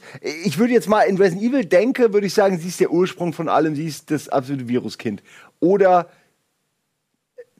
ja, es ist schwierig. Irgendwie ist garantiert irgendeine wichtige Person aus dem Umbrella-Kosmos. Ist sie, ist sie das Kind vielleicht Ada von, Wong. Ist, nee. sie das kind von, ist sie das Kind von Ethan und Mia, ne? Weil Mia ist ja drei Jahre weg gewesen. Ne? Ja, aber Mia ist ja offensichtlich auch. Also ich habe ja schon mir, mir, mir, wie heißt das? Ja, so, so, so Aufklärungsvideos angeguckt, mhm. die, die, wo es dann darum geht, dass Mia eigentlich die Bakers infiziert hat und eigentlich Mia Patient Zero ist. Ich, wie gesagt, ich, ich sage das jetzt mit einem völlig freien Bewusstsein, ich weiß nicht, mhm. was passiert. Aber das ist so, wo ich dachte, an sich cooler Twist, wenn das ein Twist mhm. ist. Aber ich meine, dass die, dass die nicht mehr alle Tassen im Schrank hat, weiß man ja eigentlich nach dem Intro schon. Mhm. Ähm, dass die ganz sicher nicht mehr von der Insel oder wo auch immer man da ist, runterkommt. Ich bin mir ziemlich sicher, Colin, du hast es früher als ich gewusst, wer das kleine Mädchen ist, weil mir ist es kurz vor dem Moment, wo es im Spiel erklärt Ach. wird, ist es mir klar geworden. Moment, kann ähm, es Birkin sein? Nein, nein, es kann. Also also ich es glaube, muss doch danach spielen. Es spielt ja. doch chronologisch nach den Resident Evils, mhm. oder? Es, man, zeitlich wird am Anfang nicht eingeordnet. Versucht, aber versucht da nicht so viel, so viel klassische Resident Evil Verbindungen ja. zu finden. Du wirst dann keinen Birkin oder keine Redfield ja. oder sowas da haben. Ja, doch, klar, am Ende kommt am Ende, doch, am Ende, Ende kommt ein Redfield. Ja, es ist Chris Redfield, der am Ende dann ankommt. Laut auch, Credits, ja. Genau, aber es ist einfach nur so eine Also da haben sie nochmal einen bekannten Namen plus ein komisches Umbrella-Logo reingepackt, um den Resident Evil-Stempel aufzudrücken mit den Klatsch. Aber das hat keine Relevanz auf das andere, was weiß, stattfindet. Okay, aber du kannst jetzt ja nicht in dem Nebensatz... Wann, ja, wann, wann, hast du das gemerkt? Kurz, bevor du, merk dir mhm. das bitte, ich will das nur kurz, weil du gerade erwähnt hast, da noch was zu sagen. Du hast ja gesagt, in, im Nebensatz gerade, dass da ein anderes Umbrella-Logo ist. Ich halte das für relativ relevant, weil zum einen äh, sagt es chronologisch, wo man sich ungefähr befindet, in der Umbrella-Ära, mhm. aber es zeigt auch dadurch, dass das Logo blau ist, dass man sich in der Ära und Chris Redfield für Umbrella mhm. arbeitet, zeigt es ja, dass entweder dieses äh, Bioweapon äh, AA oder so, diese, diese diese Gegenunit, die sie gegründet haben, BSA. dass die BSA, dass die zusammen fusioniert hat mit äh, Umbrella und man jetzt quasi eine Kraft des Guten ist, was okay wäre, nachdem sie die ganze Erde mehr oder weniger immer wieder kaputt gemacht haben. Das können sie eigentlich jetzt mal langsam auch äh, aufräumen. Ja. Und äh, gleichzeitig zeigt mhm. es dann aber auch, und damit bin ich dann fertig, dass es rein chronologisch eigentlich nach den Ereignissen in äh, zumindest Resident Evil 2 sein Also ich glaube, es ist, es ist ziemlich deutlich, dass es, es wird auch inhaltlich äh, bei Dokumenten genannt, dass es nach den auch Resident ja. Evil 6 und so weiter spielt, wobei ich dann, ähm, ich hatte immer so persönlich das Gefühl, ähm, für mich kam das ganze Spiel so vor wie eine der vielen lokalisierten Geschichten bei einer Zombie-Apokalypse, von denen man nichts mitbekommt. Ne? Mhm. Ne? Weil du verfolgst, wenn du in einem Film oder in einem, mhm. Buch oder sowas bist, dann hast du immer den Blick auf bestimmte Charaktere, aber es gibt ja so viele kleine Einzelschicksale. Denk an das, äh, an das Intro von Resident Evil 1 zurück, wenn du in der Zeitung liest, Raccoon City, Vater verwandelt sich irgendwie sowas. So eine Geschichte, dachte ich, ist das. Ne? Das ist was, was passiert, wenn eine Familie selbst die Zombie-Apokalypse mitnimmt und da irgendwas passiert, während der Rest da abgeht. Du musst bedenken, im Rest der Welt, Resident Evil 6 hat ja ganz, was war es, Shanghai in eine Multi-Zombie-Stadt mhm. verwandelt. Ja, da war dann einfach alles, ja, genau, ja, es war einfach weltweite Zombie Also wir, wir, oh. es, es, spielt auf jeden Fall irgendwie nach diesen ganzen Parts. Es hat aber nicht wirklich Relevanz darauf. Ich glaube, diese ganzen Fragen, die du gerade aufgeworfen hast, ist es und so weiter nach, das ist entweder mit dem DLC was dazu erwähnt oder Resident Evil 8 wird sich damit beschäftigen. Aber auf 7 hat das null Relevanz, Find mit Ausnahme, dass der Sohn wohl ein Agent hm. für Umbrella oder was auch immer äh, okay. die, die Sachen Aber du warst gerade gerade. Nee, ich bin gerade auch am Grübeln. Also ich weiß nicht mehr, wann es war und ich weiß ehrlich gesagt jetzt auch gar nicht mehr. Ich habe so eine vage Vermutung nochmal, was, was Mia angeht und, und was, was, das, was, was Evelyn angeht. Mhm. Aber ich weiß es nicht mehr. Ich habe es nicht mehr, ich nicht mehr präsent. Evelyn ist das Kind, oder? Also Evelyn, ja. Evelyn ist das Kind und ähm, also, halte ich fest. Jetzt ja? kommt mega wahrscheinlich. Halt, mega Spoiler. Ja, jetzt Hardcore-Spoiler, ja. jetzt, ja. Also ihr seid alle gewarnt. Evelyn ist die fucking Oma. Ja, das kleine Kind ist die Oma, die den ganzen, die Oma ist, gehört gar nicht zur Baker-Familie, sondern Evelyn ja, ist, ja, ja, das, das Geisterkind, was du da siehst, ja. ist quasi die Geisterprojektion dieser Oma, die im Rollstuhl überall herumsteht. Oh, das ist wohl, ja, okay, da habe ich jetzt nicht mit gerechnet. Das, so. das find ich eigentlich. Ich, ich, ich, ich versuche es mal. Finde so ich aber auch sehr cool. Ich, versuche es jetzt überhaupt. Ich versuche es mal. ist natürlich furchtbar, wie die da immer rumsteht, ja, bedrohlich. Wie ist die da hingekommen? Gehst ja. Räume weiter hoch und ich sitze immer noch ja, da und denkst, wie bist du es jetzt? Wie es, ist so ein, es ist so ein typisches Horror-Archetyp. Ne? Das ja. ist, äh, welcher Film ist es mit generell? hier ähm, Devil's Rejects oder sowas, ne? mit dem ah, ja. äh, typisch der, der Opa, der im Rollstuhl immer dabei ist, der alte. Hier ist es eben dann die leicht Demente, wo du die, die sich nicht mehr dann äh, kommunizieren kann mit den anderen. Ja, ist doch der, der Rollstuhl, ja genau, der, Roll, der Rollstuhl an sich steht ja auch für, für, für Krankheit und irgendwie, also nicht für wenig positive besetzte äh, äh, Dinger. Und das ist ja das Klassiker auch in, in Silent Hill, glaube ich, wo dieser mhm. Rollstuhl mhm. nur da liegt auf der Seite und das Rad sich noch die ganze Zeit dreht. So die, ein ganz ikonisches also ähm, um, um, ich versuche es mal einigermaßen zusammenzufassen, wobei die Details ist jetzt auch schon ein bisschen her, können ein bisschen verschwimmen. Mhm. Also sagen, also ich bitte zu entschuldigen, wenn ich nicht alles zu 1000 Prozent, wenn dir was einfällt. Genau. Ähm, es ist nicht so, dass irgendwie die Baker-Familie ist wahnsinnig geworden durch den Virus oder irgendwie sowas und haben dann angefangen, Mia ent zu entführen und die ist dann dabei geblieben, sondern Mia ist eine Geheimagentin. Ja? Mia gehört zu einer Organisation, wahrscheinlich BSAA oder wie auch immer. äh, und sie wurde damit beauftragt, mit ihrem Kollegen zusammen quasi auf eine mehrjährige Expedition oder so oder einen Auftrag hinzugehen, ähm, diese Organisation, für die die gearbeitet haben, die haben versucht, äh, ja, psychisch begabte Kinder heranzuzüchten. Wie es so oft mal ja. passiert. Ja, so vielleicht so ein bisschen so ein Lisa Trevor-Moment. Ja? Äh, ja, Lisa Trevor, ja. Zum Beispiel, ne? also wo mit, mit Kindern Experimenten dann stattgefunden haben. Und ähm, diese Evelyn, äh, die als kleines Kind eben dann gezüchtet wurde, ich weiß nicht, ob sie das schon dann die aus dem Reagenzglas war oder sie mhm. ihrer Mutter weggenommen haben, haben ihr auf jeden Fall sehr, sehr starke psychische Kräfte gegeben, womit sie auch die Leute dann beeinflussen kann und die dann das machen lassen kann, was sie will. Ja, auch so ein bisschen so Twilight Zone-mäßig. Aber die wurde natürlich viel zu stark.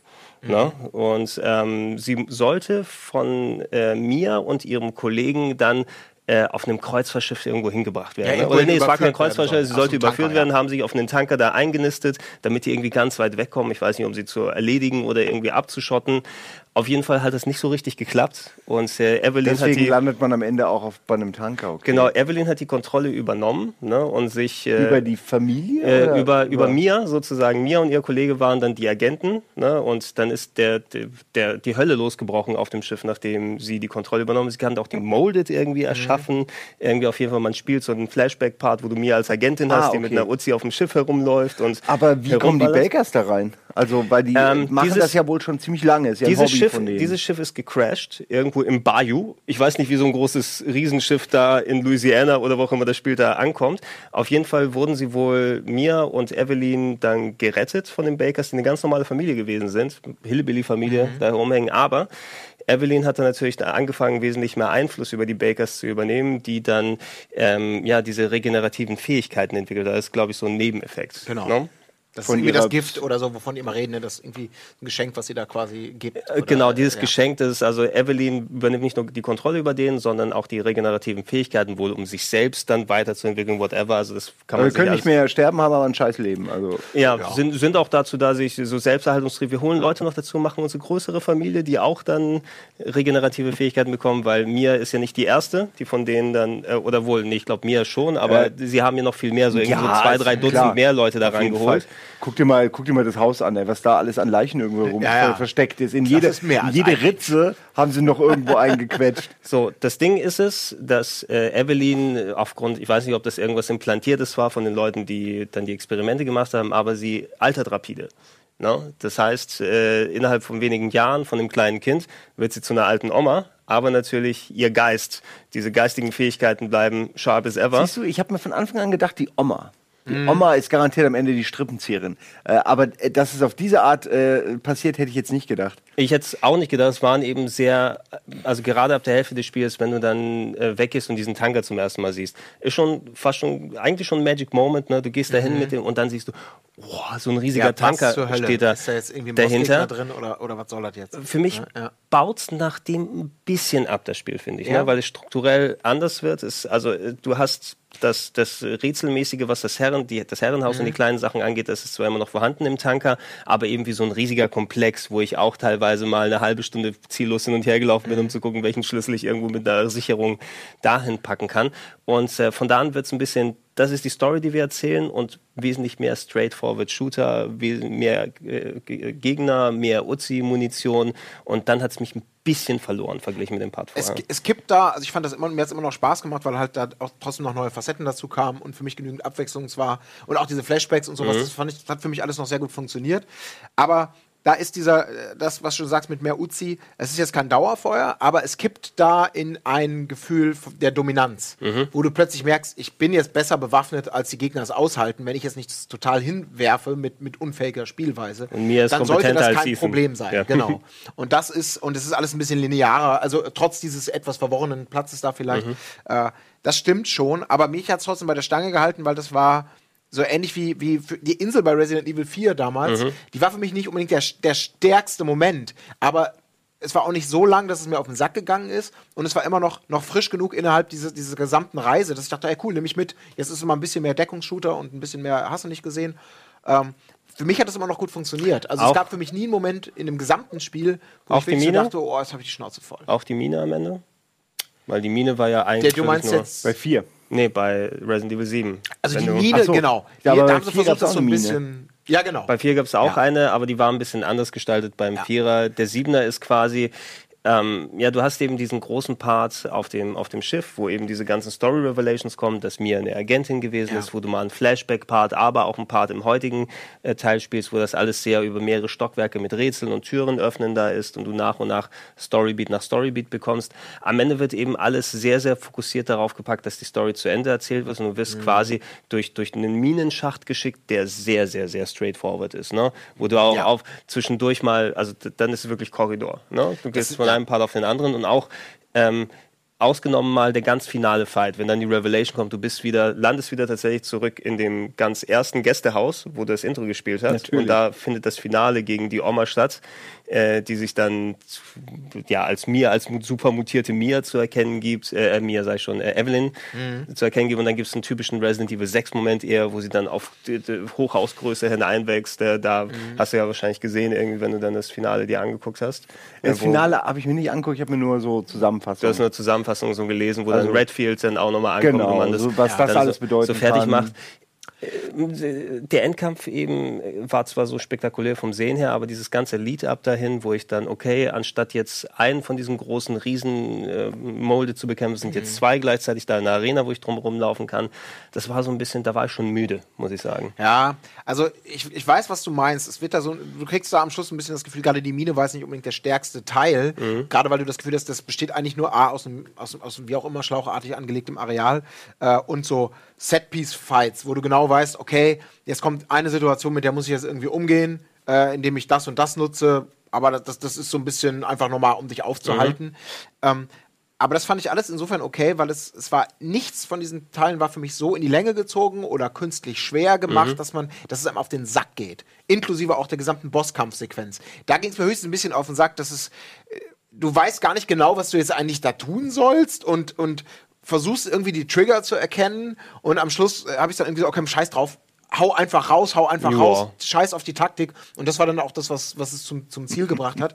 Aber der gesamte Weg dahinter, gebe ich dir schon recht, da versuchen sie so ein bisschen mit Masse zu arbeiten, aber die Masse ist immer, immer kurz und abwechslungsreich genug, als dass sie mir nicht auf den Sack gegangen ist. Äh, das sind, aber gebe ich dir vollkommen recht, das sind nicht die stärksten Momente. Aber es ist halt nicht mehr der Moment, glaube ich, da kannst du timingmäßig jetzt nicht mehr sagen, wir gehen jetzt noch mal runter und dampfen es noch mal auf dieses, ich habe Angst, um die Ecken zu schleichen. Ja, da bist du jetzt nee, einfach in diesem Modus schon, es geht jetzt zu Ende, ich habe die fette Uzi und jetzt musst du noch irgendwie von A nach B kommen und da ist dann nicht mehr der Moment des, des ruhigen Geistes. Ja, das, das, das hätte ich jetzt auch nicht gesehen. Es ist auch ein bisschen Jammern auf hohem Niveau, weil das Spiel an sich eben dann so viel Zum richtig Glück, macht, ja. äh, was es da macht. Äh, es hat ein bisschen eben von seinem Charakter dann verloren, weil gerade wie clever die, die ersten paar Spielstunden sind mhm. und auch das, das Areal mit dem Sohnemann, mit, dem, mit der Geburtstagsbeide und sowas, das sind so schöne Horror-Archetypen und Rätselgeschichten, die ich so ganz gerne mag, die dann eben dann zusammengeworfen werden, wo du dann auch von jedem Moment dann wirklich so ein bisschen überrascht wirst. Und der Rest war eben so ein bisschen so, ja, going through the motions. Ne? Das, ja. wie du es von alten Spielen kennst, wie du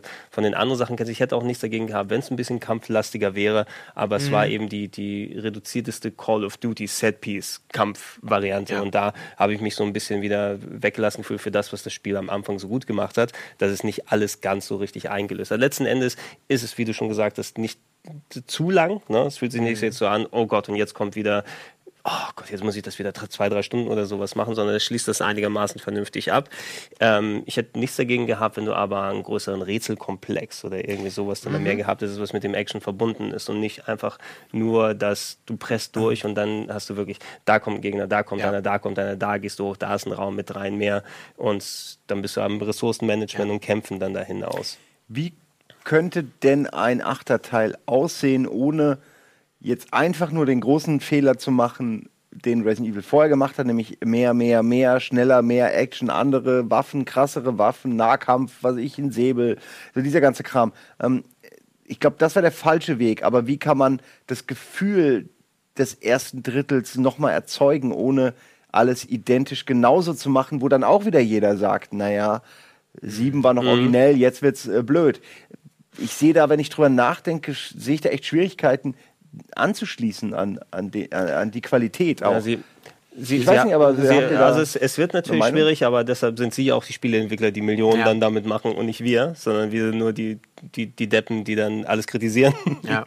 und versuchen dann den Spielspaß da, Spaß daraus zu sehen. Ich glaube, die haben eine ganz gute Methode dadurch gefunden, dass Ethan als Hauptcharakter, der ist ja nicht der Hauptcharakter, denke ich mal, mit dem es jetzt forward geht, also nicht der Chosen One, der jetzt, also für mich gefühlt. Das heißt, ne? Er geht plötzlich trainieren und er geht, geht trainieren und dann, als, als dann gehen sie genau Chris Redfield im äh, hier Magmastein punchen. Ja äh, treten die gegeneinander an, sondern er ist ja so ein bisschen der, der, Stimmt, der repräsentative. Wo er gegen diesen riesigen Stein ja, ja. haut. Ah. Aber es hat ja auch gepasst. Es war Chris Redfield hat gefühlt dann irgendwie so ist rückwärts in 20 Steroidennadel ja. gefallen und kann dann jetzt Steine punchen.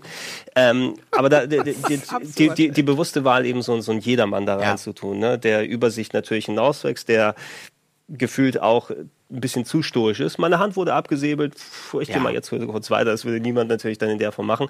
Die haben aber durch die, durch die ganzen Tapes, und da kann man auf den DLC auch noch mal ein klein bisschen darauf mhm. eingehen, die haben die Möglichkeit, quasi hm, alle möglichen Leute als Protagonist damit reinzufärchen. Ne? Und die Tapes, wie sie im Spiel gelöst sind und wie die DLC auch funktioniert, ist eben so, dass du diese Videotapes dir anguckst und da eine Geschichte in den Schuhen von jemand anderen spielen kannst.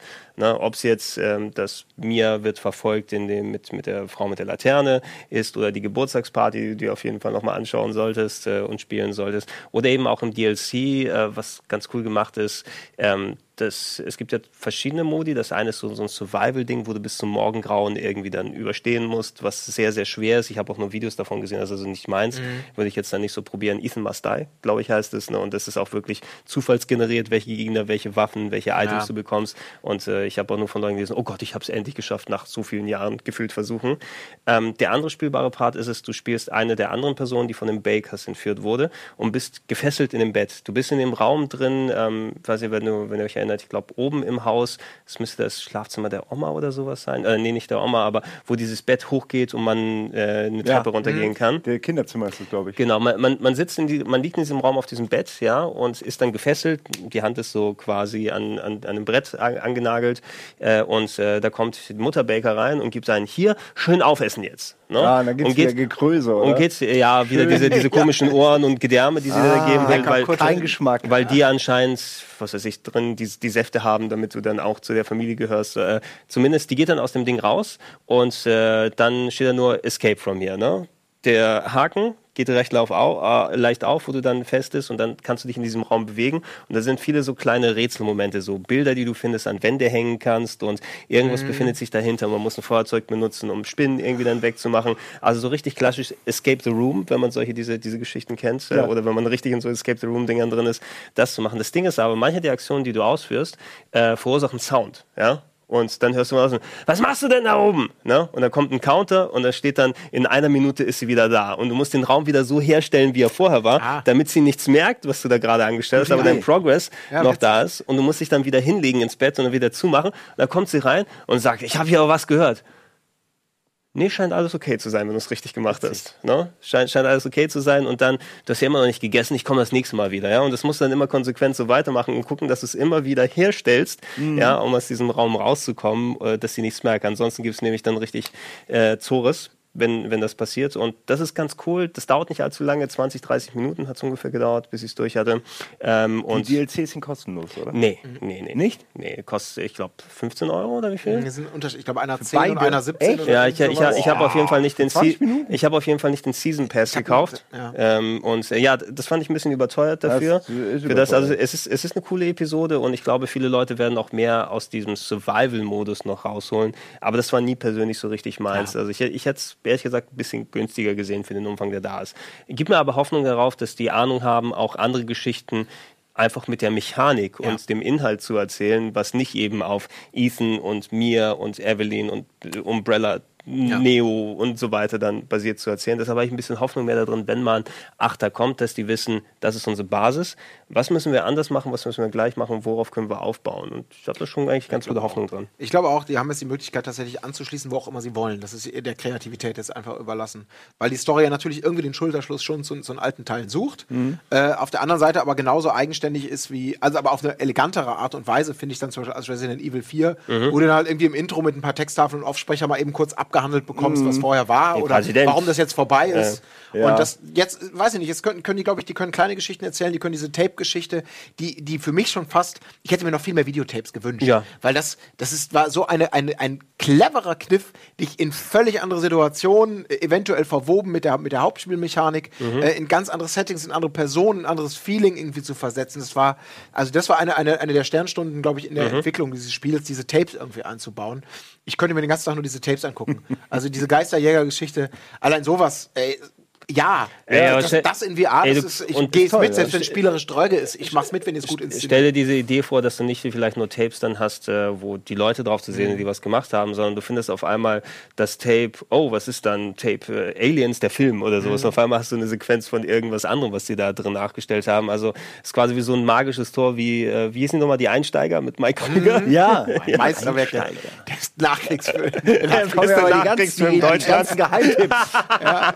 Das kann man euch empfehlen. Äh, Radio, Powerplay, die Einsteiger und natürlich die Supernasen. Ja. Äh, Filme. Ja, zwei Nasentangen, super. Und genau. Aber meinst du, also na, natürlich un unsere Zeit schreitet voran, aber ich glaube, wollen wir denn überhaupt noch mal in die Pause gehen oder lass uns das einfach mal abschließen? Ich dachte, wir sind am Ende. Ja, ich dachte, es hat jetzt ein schönes Ende gefunden, auch noch einen Ausblick zu einem potenziellen achten Teil, die DLCs. Wir haben im Grunde, glaube ich, über alles geredet, oder? Wie, wie, wie ist, denn, wie ist denn sonst, sonst, sonst dein Eindruck? Ist eigentlich immer sehr positiv. Du würdest jetzt auch noch zu Ende spielen, obwohl wir dir gesagt haben, wer die auch ah, Auf jeden Fall, klar. Also sowohl die DLCs, also ich freue mich auch drauf. Äh, ich finde es auch überhaupt nicht schlimm, dass ich jetzt ein bisschen mehr schon weiß. So mhm. finde ich jetzt nicht. Es erklärt aber, warum in meinem Spielstand gerade, nämlich da, wo das Kinderzimmer mit dem verschiebbaren Bett ist, warum da die Oma drin sitzt. Mhm. Jetzt ergeben äh, Sachen plötzlich direkt viel mehr Sinn. Ähm, ja, ich bin gespannt. Ich werde es weiterspielen und werde mich tierisch drauf freuen. Also auch ja. äh, auf den neuen Teil, wenn er dann irgendwann kommt. Ich hoffe, sie lassen sich Zeit und ich hoffe, sie gehen, äh, treten in keine der Fettnäpfchen, die sie vorher schon ausgelegt haben in, in, in den letzten Jahren. Gucken wir mal. Das war's mit Nachspiel. Vielen Dank, wirklich vielen Dank. Ihr habt alle viel zu tun, deswegen bin ich echt dankbar, dass wir hier einfach mal locker, floggig 90 Minuten über ein Spiel reden können. Wenn ihr Ideen habt, welche Spiele wir noch nehmen könnten, dann habt ihr die Freiheit natürlich, das irgendwo äh, zu äußern, entweder ja. im Forum, auf Reddit. wir müssen nur durchspielen. Wir müssen uns nicht dran halten. Ja. Nee, also wir schauen natürlich auch mal rein, auch jetzt, wenn ihr in den Comments irgendwie schreibt, ey, äh, übrigens, äh, macht doch mal das und das habt ihr doch auch und da habt ihr doch den, der hat doch das durchgespielt und genau so, manchmal müssen wir auch brauchen einen kleinen Arschtritt, äh, dass wir wieder dazu kommen. Wir wollen aber in Zukunft mehr Nachspiel äh, machen sind immer ältere Titel, also ist nicht schlimm, wenn die Titel jetzt nicht super aktuell sind, darum geht es ja. Ja, ich bin, ähm, ich bin ja auch davor, dass wir die Rubrik Vorspiel haben, dass wir spekulieren, wenn manche Sachen dann anstehen. Ja, Ey, auch eine gute Idee. Kann man direkt, zack, machen wir einfach. Ne? äh, kannst direkt hier nennen, ja. invertiert, ja. schnell so krack drüber schreiben, Vorspiel. Das V hast du sogar schon. Ist perfekt. Ähm, ja, das, so sind, das sind ganz kurze Episoden, aber man sagt, es war doch viel länger. Ja, ich, äh, verste ich verstehe schon. Halt ja, ja. Der Hauptakt ist das Wichtige. Äh, viel Spaß mit dem restlichen Programm. Tschüss.